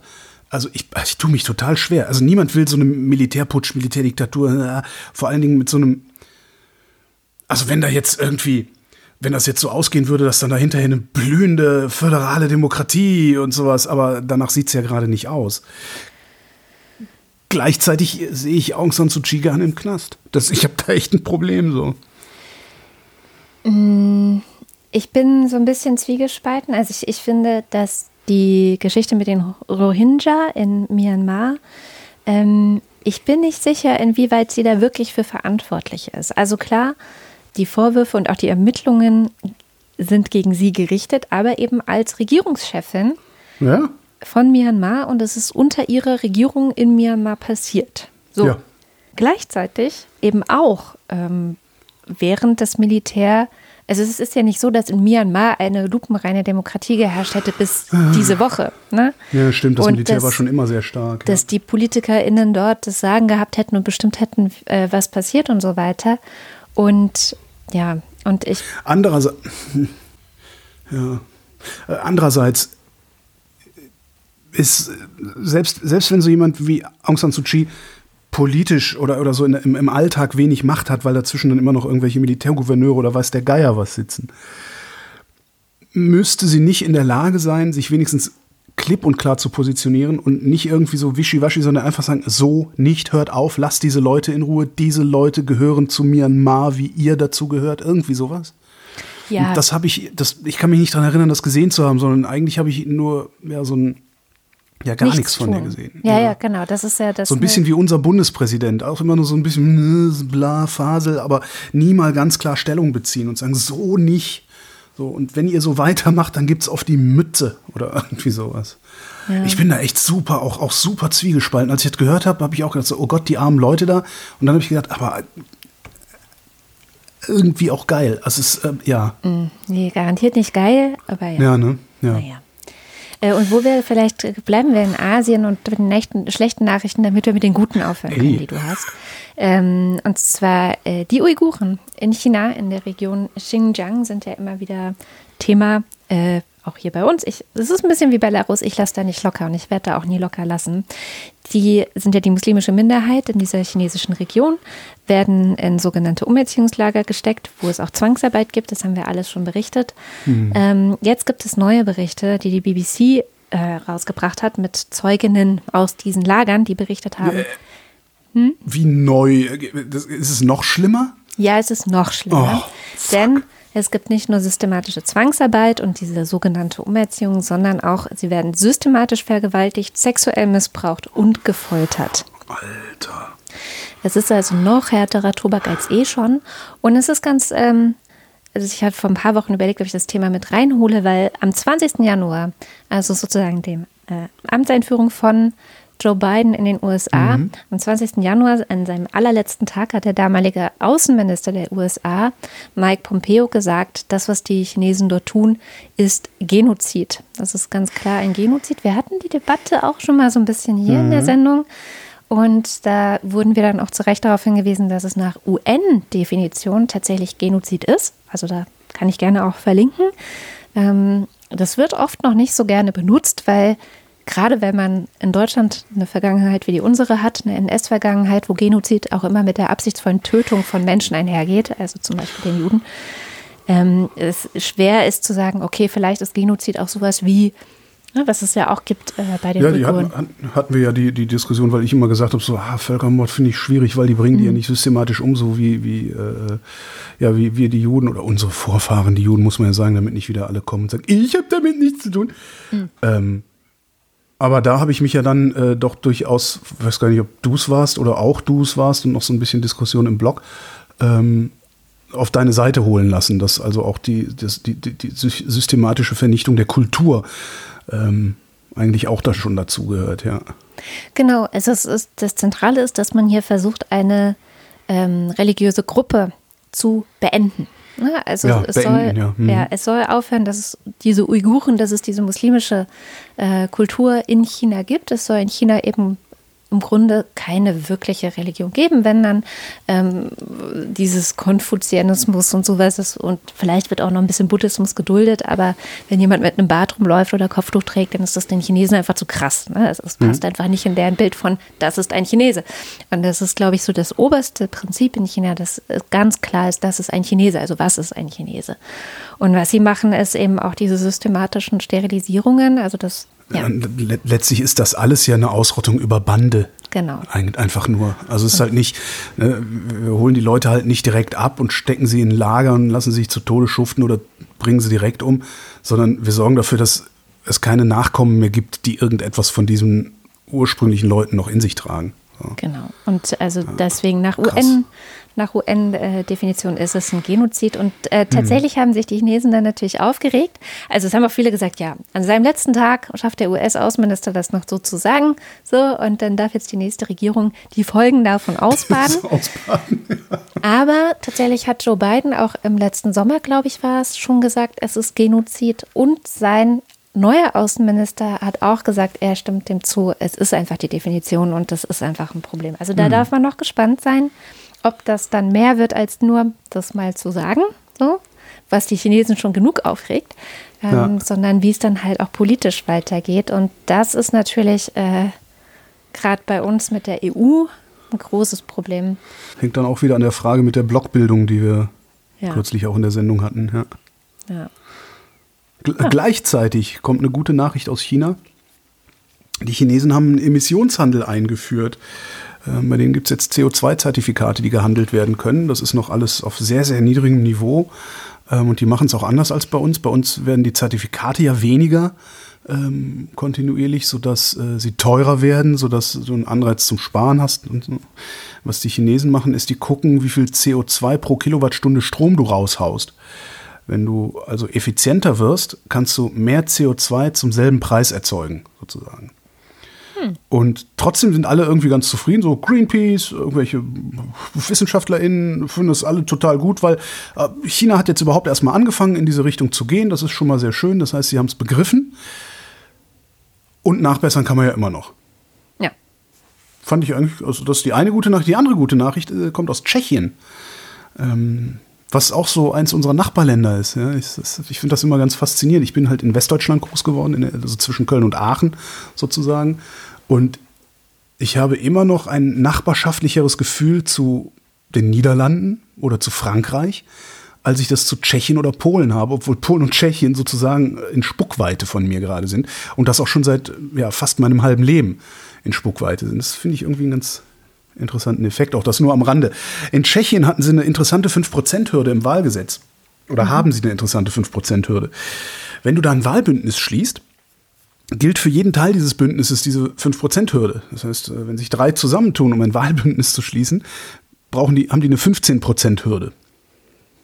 Mhm. Was ein bisschen doof ist, so, ne? wenn ja. du irgendwie neue Politik machen willst. Das ist gekippt worden vom ähm, Verfassungsgericht. Außerdem haben sie gekippt eine Unwucht ähm, bei der Umrechnung von Stimmen in Mandate das System, was sie da vorher hatten, hat bisher André Babisch bevorzugt. Und was Babisch bevorzugt, ist ja auch nicht unbedingt das, was tatsächlich so gut für ein Land ist, wie so Typen wie Babisch das gerne behaupten, während sie sich und ihren Freunden die Tasche voll machen. Ne? Also ich könnte mir vorstellen, dass Herr Babisch sich in Ungarn auch wohlfühlen würde, sagen wir mal so. so ähm, entsprechend auch seine Reaktion darauf, der hat den Richtern äh, politische Motive unterstellt als sie gesagt haben, nee, ihr müsst das anders machen, weil diese eine Partei darf nicht unbedingt bevorzugt werden. Jetzt sind im Oktober Wahlen in Tschechien, ist noch nicht sicher, ob sie es bis dahin schaffen, ein neues Wahlgesetz zu schreiben. Zumal Babisch, ich mag den nicht. Das mhm. merkt man vielleicht. Also ich mag den nicht. Der Typ ist der reichste oder zweitreichste Tscheche, der jetzt auch noch Politik macht und einfach in zu viel Korruptionsskandale verwickelt, ich, verwickelt ist oder am Hals hatte, wo, wenn auch vieles eingestellt wurde der riecht nicht gut. also, ähm, der wird irgendwas versuchen. Also er wird alles tun, um an der Macht zu bleiben, auf irgendeine Art und Weise. Ähm, so dass es vielleicht bei diesen Wahlen noch nicht passiert, sondern es dann noch eine Legislaturperiode braucht, um äh, ein neues Wahlgesetz zu schreiben. Und worauf ich mich besonders freue, ich weiß, ich weiß nicht, wie gut du äh, so Tschechien, Seemann, kennst du Miloš Seemann, tschechischer Präsident? Nee, nee. Nicht? Sehr, sehr lustige Figur. Ja? Ähm, säuft halt, äh, ist halt auch, also hat auch so ein bisschen fragwürdige rechtsreaktionäre Ansichten. so. Mhm. Ähm, ja, also rechtsreaktionärer Trinker, so. Und äh, das ist immer ganz lustig, wenn man ihn in der Öffentlichkeit sieht. Das hat, erinnerst du dich so an, an äh, wie hieß er denn, Jelzin damals? Ja, klar. Mhm. Boris Jelzin, auch mal so ein bisschen Stulle betrunken oder so stand. An sowas erinnert mich äh, der Seemann. Und ich bin mal gespannt, wie der Seemann sich zu dieser, zu dieser Wahlrechtsreform verhalten wird. Da freue ich mich so ein bisschen drauf, wegen dieser Verhaltensauffälligkeit. ja, das ist Katastrophentourismus, ich weiß. Entschuldigt, ja. liebe Tschechen, ich mag euch sehr. Ja. Ich wollte gerade sagen, ey. Ja, ich habe äh, auch gute Nachrichten und zwar gleich drei oh. Stück und sie alle sind drei. irgendwie, sie alle haben irgendwie zu tun mit den USA und Russland. Das ist auch interessant. Ähm, das erste ist tatsächlich USA und Russland. Und zwar gibt es eine Verlängerung des New Start-Abkommens. Das ist ein ah. Abkommen, das die Arsenale von Atomwaffen beider Länder, also Russlands und den USA, begrenzt. Das hatte damals äh, Barack Obama mit Russland abgeschlossen. Und im vergangenen Jahr hatte Donald Trump immer wieder mal gejammert, es sei unfair und bla, wie er halt so war. Ja, ist auch schön, wir können jetzt immer schon in der Vergangenheit reden. Ja, so war der halt und halt ein bisschen doof und hat auch deswegen das nicht verlängern wollen. Das war aber das erste, eine der ersten Sachen, die Joe Biden jetzt gemacht hat, mit Russland zusammen diesen Vertrag zu verlängern. Und Russland, fand ich auch ganz interessant, hat auch gleich gesagt, sie sind sehr froh, dass sie jetzt nicht mehr diesen komischen äh, Donald Trump da haben, weil man ja immer auch gedacht hatte, dass die vielleicht auch ganz froh über Donald Trump sind. Mhm. Aber äh, in diesem Zusammenhang ähm, äh, scheinen sie jetzt doch auch äh, froh zu sein, dass dieser, Sie nennen es den destruktiven Weg, ähm, den Donald Trump beschritten hat, dass der nicht mehr gegangen wird. Und ähm, von daher ist es vielleicht ein Lichtblick. Ein weiterer Lichtblick kommt auch aus Russland und zwar äh, geht es um den russischen Sputnik-Impfstoff. Ähm, ja. Der ja schon vergangenen, wann war das denn? September? Oktober, Gefühlt ein Tag nach Ausbruch der Pandemie. Na, so und dann hat er erst 60 Prozent gewirkt, dann haben die anderen gesagt, unserer wirkt 80 Prozent, dann hat Sputnik auf einmal 85 Prozent gewirkt. So, das war alles extrem fishy damals, ja. Ja, vor allem, es war halt so viel mehr politische Kampagne als echte Wissenschaft, hatte man das Gefühl. Ja, also dann ja, wurde ja. zuerst Putins Tochter äh, kameratauglich geimpft und äh, es gab ja auch nicht diese typischen Studien, äh, Phase 3 Studien, wie wir ja, sonst nee, bei Impfstoffen kennen und so weiter. Also ihr lasst euch jetzt alle impfen und zwar freiwillig. Ja, so ungefähr. ja. Ähm, ja, die gute Nachricht ist, dass alle, die sich da freiwillig haben impfen lassen, offensichtlich einen ganz guten Impfschutz haben. Also cool. äh, der liegt jetzt auch bei, ich glaube, 90 Prozent. Okay. Und ähm, es gibt eben jetzt auch offizielle Phase 3 Veröffentlichungen in The Lancet und so weiter, mhm. die das Ganze auch beschreiben. Das heißt, da gibt es wahrscheinlich einen weiteren Impfstoff am Markt, ähm, der dazu beitragen könnte, diese ganze Pandemie in den Griff zu bekommen. Glauben wir da eigentlich dran, dass wir das Ding weggeimpft kriegen oder mutiert das schneller, als wir hinterher impfen können?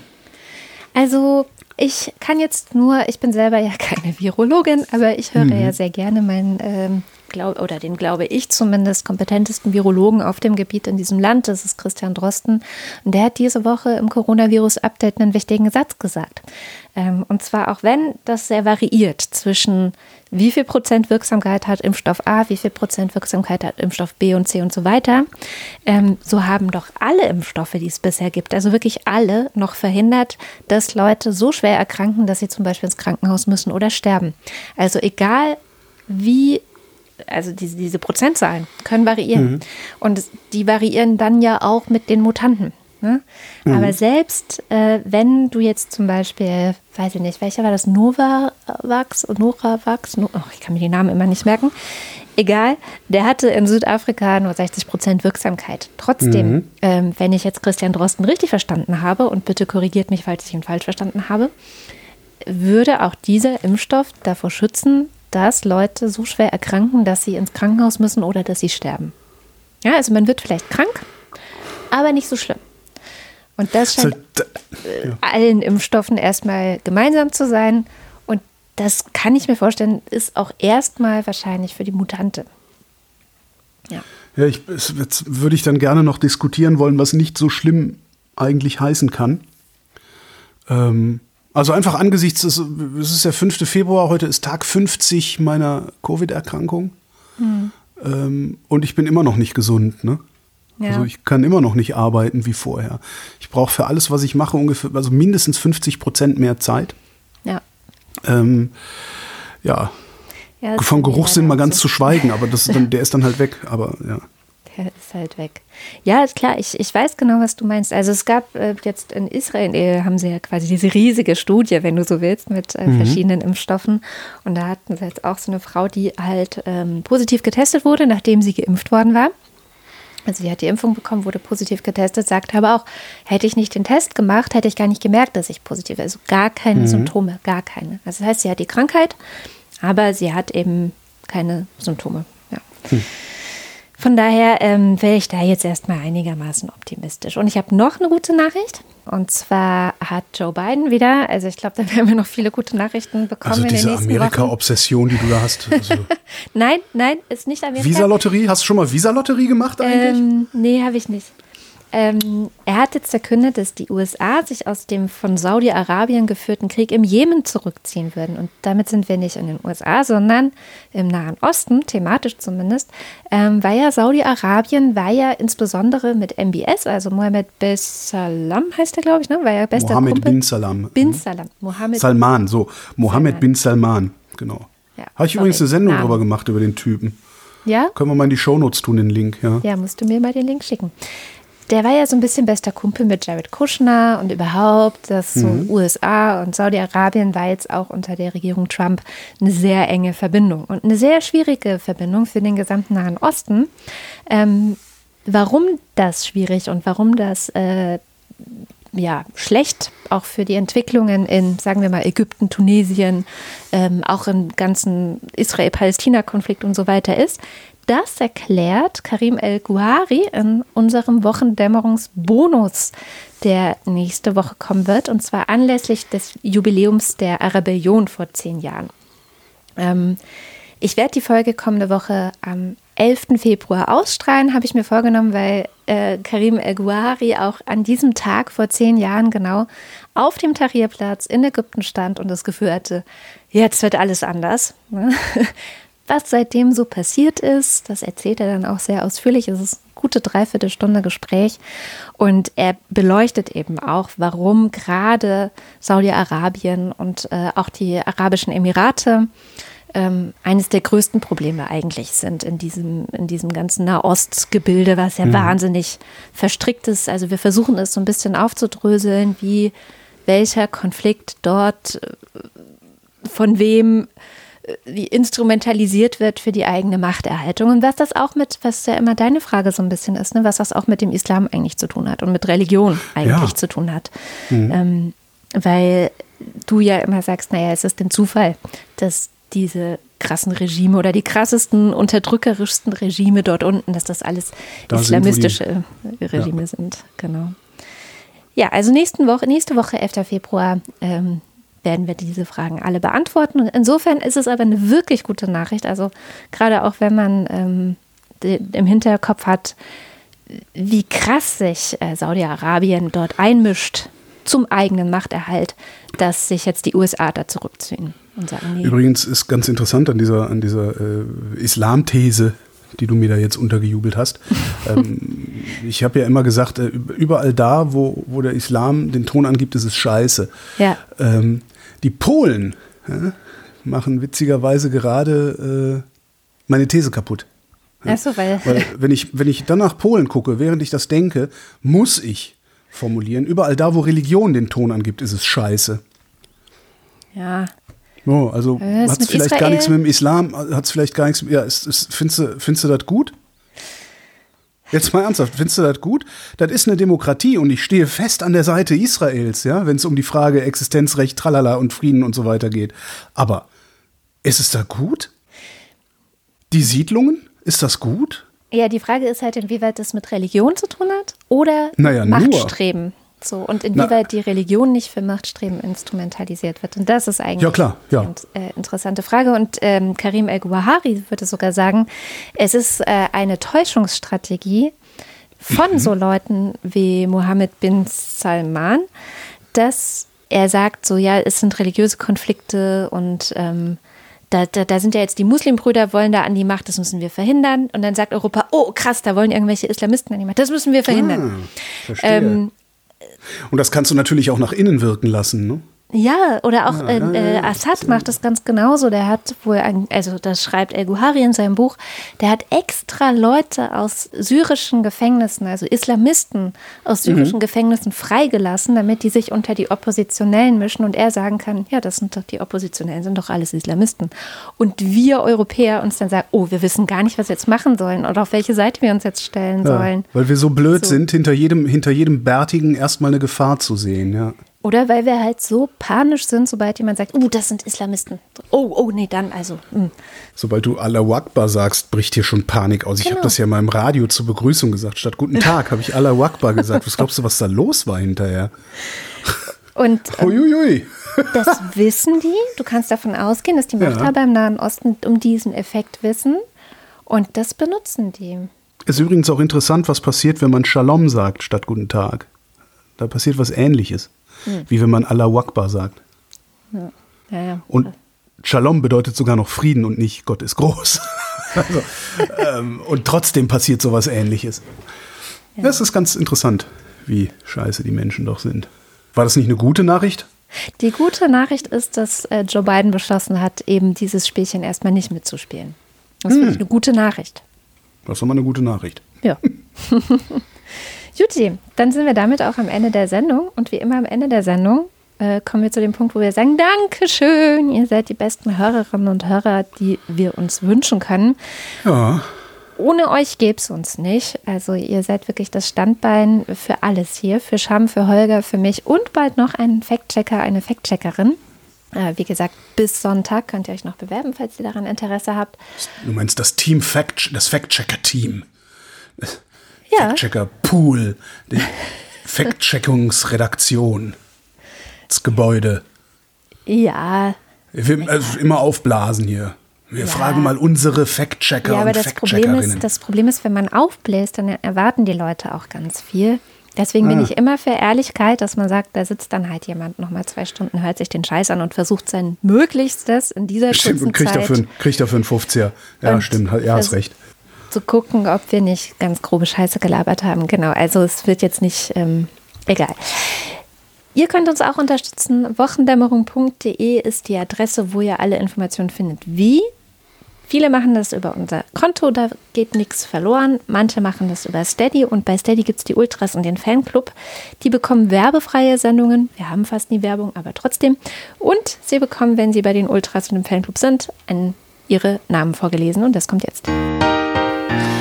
Ich danke allen nachfolgenden Einreichenden von Wortspielen, Zitaten und Zungenbrechern und weiterhin gilt, alles ist eins außer die Null. DINS 00001. Elegia einzigartig von Huxarien will auch mal an den Anfang. Experte in angewandter Ahnungslosigkeit. Verschmitzt schmunzelnd sitzt Sascha Stanisic Streichholzschächtelchen aus Eschenschnitzholz Hackschnitzelchen. Das ist doch fies. Außerdem sitzt der nicht, sondern schnitzt. Scheiße. Guido Trotzdem, Pauli. der sitzt auch. auch Sascha Stanis. Ich kann es nicht. Sascha Dabei würde ich so gerne rufen. Sta Stanisic. Alexander Bonsack schaut in den Ofen und sieht ein Brot von Marc Bremer. Oliver Delpi, Mathis Derjung. Markus Dietz, Andreas Freund. Erik Fröhlich, Mostetechi freut sich, dass es den Wochendämmer shoppen, Wochendämmer shoppen besser geht. Hatte ich schon erwähnt, dass mein Augenarzt Bültmann heißt? Adrian Hauptmann, Katharina Hüll.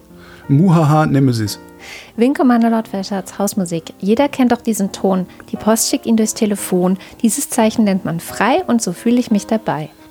Ich habe nicht die leiseste Ahnung. Vielleicht ist er auch einfach viel älter als ich und ich habe das bisher noch nicht gemerkt.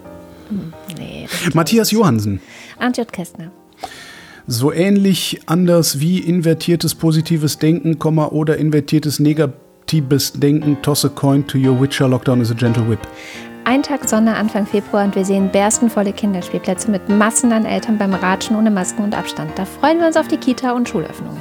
Müsli, Müsli, miam, miam, miam. Wenn du Klassenbücher hast, musst du wenigstens kein Kontakttagebuch führen.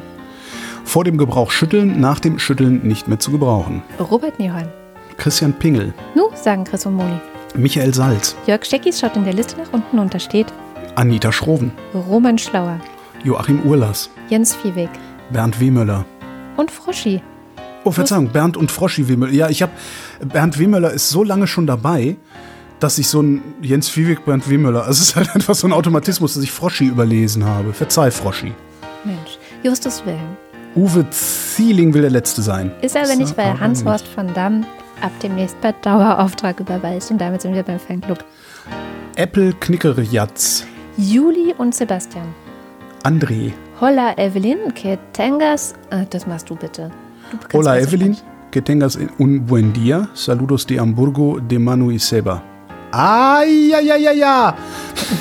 Nico Abela. Seht, er gewährt ihm ein Ohr. Hunde sollten nicht größer sein als Sofas, aber auch nicht kleiner als Rasierpinsel. Why do you go away? Und so weiter und so fort. Terry Pratchett. Commander Wedge Antilles. Volker Arendt. Asterix und die Normannen und so weiter. Anja und Jan aus Bielefeld. Johanna Bächle. Johannes Bauermann. Thomas Baur. Florian Beisel. Simone Blechschmidt. Gisela Blechschmidt-Bültmann. Vanadium Blechschmidt Feuerverzinkt. Markus Boslett. Jennifer Niepel, brauchbare Bierbrauerburschen, braun, brausendes Braunbier, brausendes Braunbier, braun, brauchbare Bierbrauerburschen. Braunschweiger Bierbrauer Burschen Braun, brausiges Braunschweiger Braunbier. Klaus Breyer, Hast du auch das Gefühl, das ist ein bisschen eskaliert gerade hier? ne, die sprechen sich ab. Daniel Bruckhaus. Mike Bültmann, Muli Banji. Christoph Lang, ne, Clemens Langhans und Christoph Henninger. Christoph Henninger und Clemens Langhans. Gian Andrea Konzett, Und kurz darauf steigert sich das Werk zu einem seiner vielen dramatischen Höhepunkte. Landau ab 12.32 Uhr, Anweiler 12.46 Uhr, Pirmasens an 13.13 Uhr. Das ist fein beobachtet. Jedermann weiß, wie peinlich solche Stellen gerade bei Literaten minderer Qualität wirken können. Miriam und David. Cristiano del Tauscho. Boku wa ongaku ka dentaku katate ni. Dirk de Pohl. Manfred Speider, der freundliche Spinner aus der Nachbarschaft. Andreas Dietzel. Elina Eickstedt. Wo Licht ist, muss, auch Schatten, muss es auch Schatten geben und wo Schatten ist, gibt es Licht. Es gibt keinen Schatten ohne Licht und kein Licht ohne Schatten. Claude Fankhauser. Stefan F., Matthias Flader. Oliver Förster. Olli Frank. Markus und Julia freuen sich jede Woche über neu- eine neue Folge. Nee, freuen sich Steht über jede neue Folge. So, Jetzt erfindest du schon Sachen. Legst, Ja. legst der Hörerschaft Sachen in den Mund. Entschuldigung. Sachen, die andere nicht mal auf die Schaufel nehmen würden. Mariana Friedrich. Wolfgang Fröhlich. Helge Georg. Die Muxi Girls. Bärbel Grothaus. Hans Gruber. Ricardo Gatter. Simon Heckler. Jan Heck. Sven Hennissen. Ralf Herbst. Tobias Herbst. Nils und Hilke. Heute vor 384 Jahren, bei einer Versteigerung in Alkmaar, erreicht die große Tulpenmanie in den Niederlanden ihren Höhepunkt.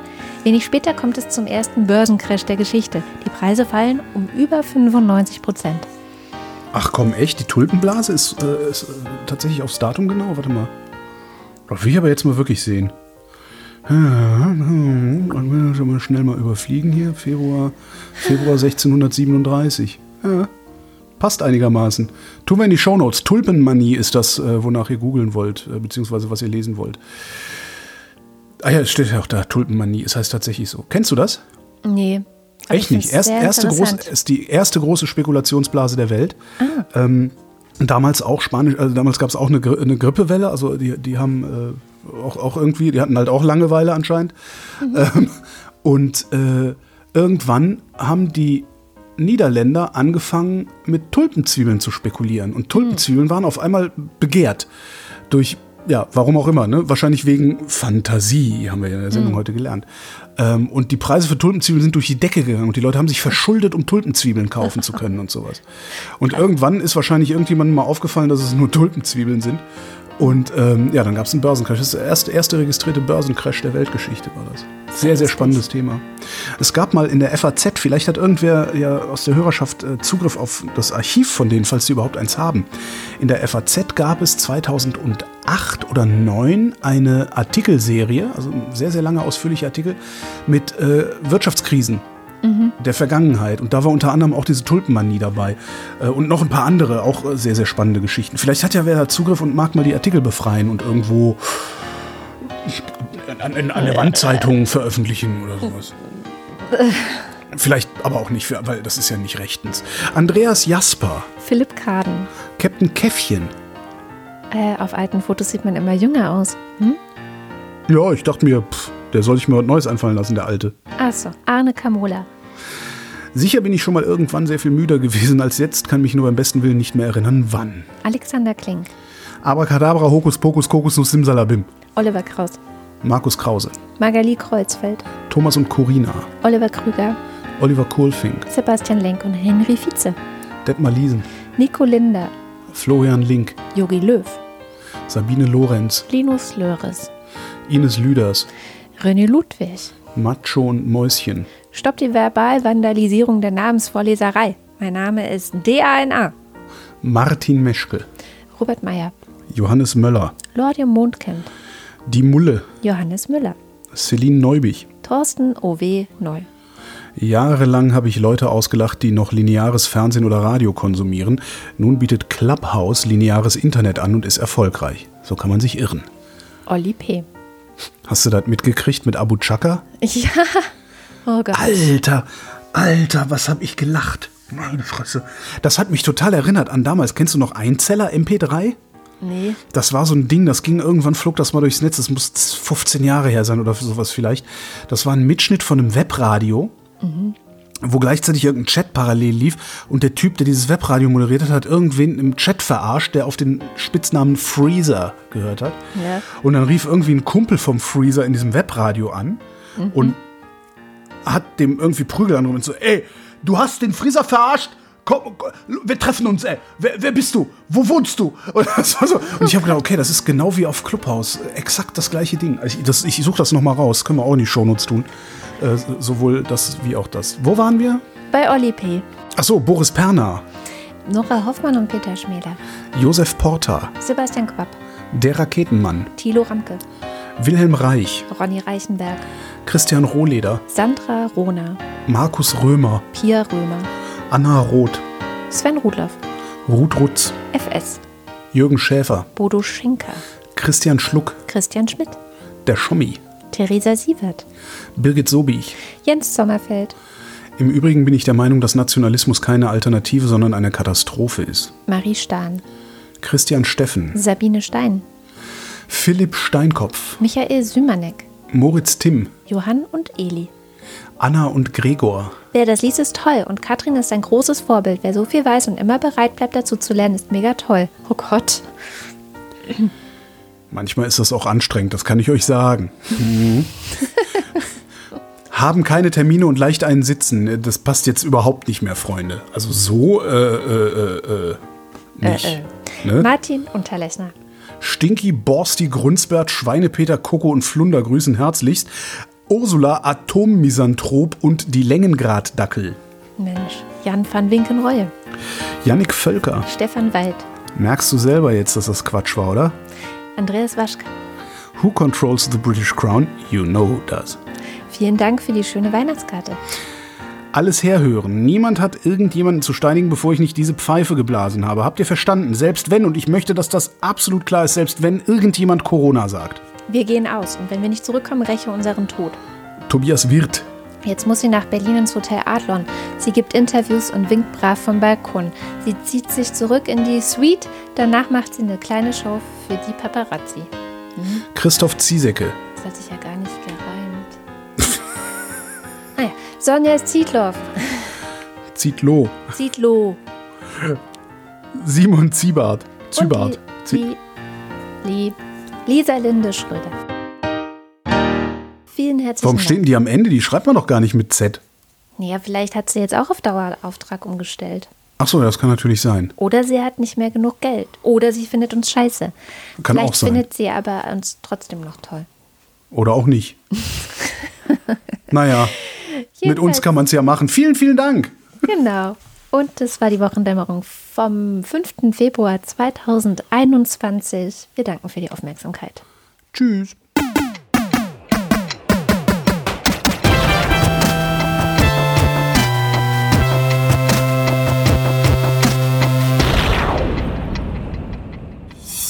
Eine Produktion von Haus 1.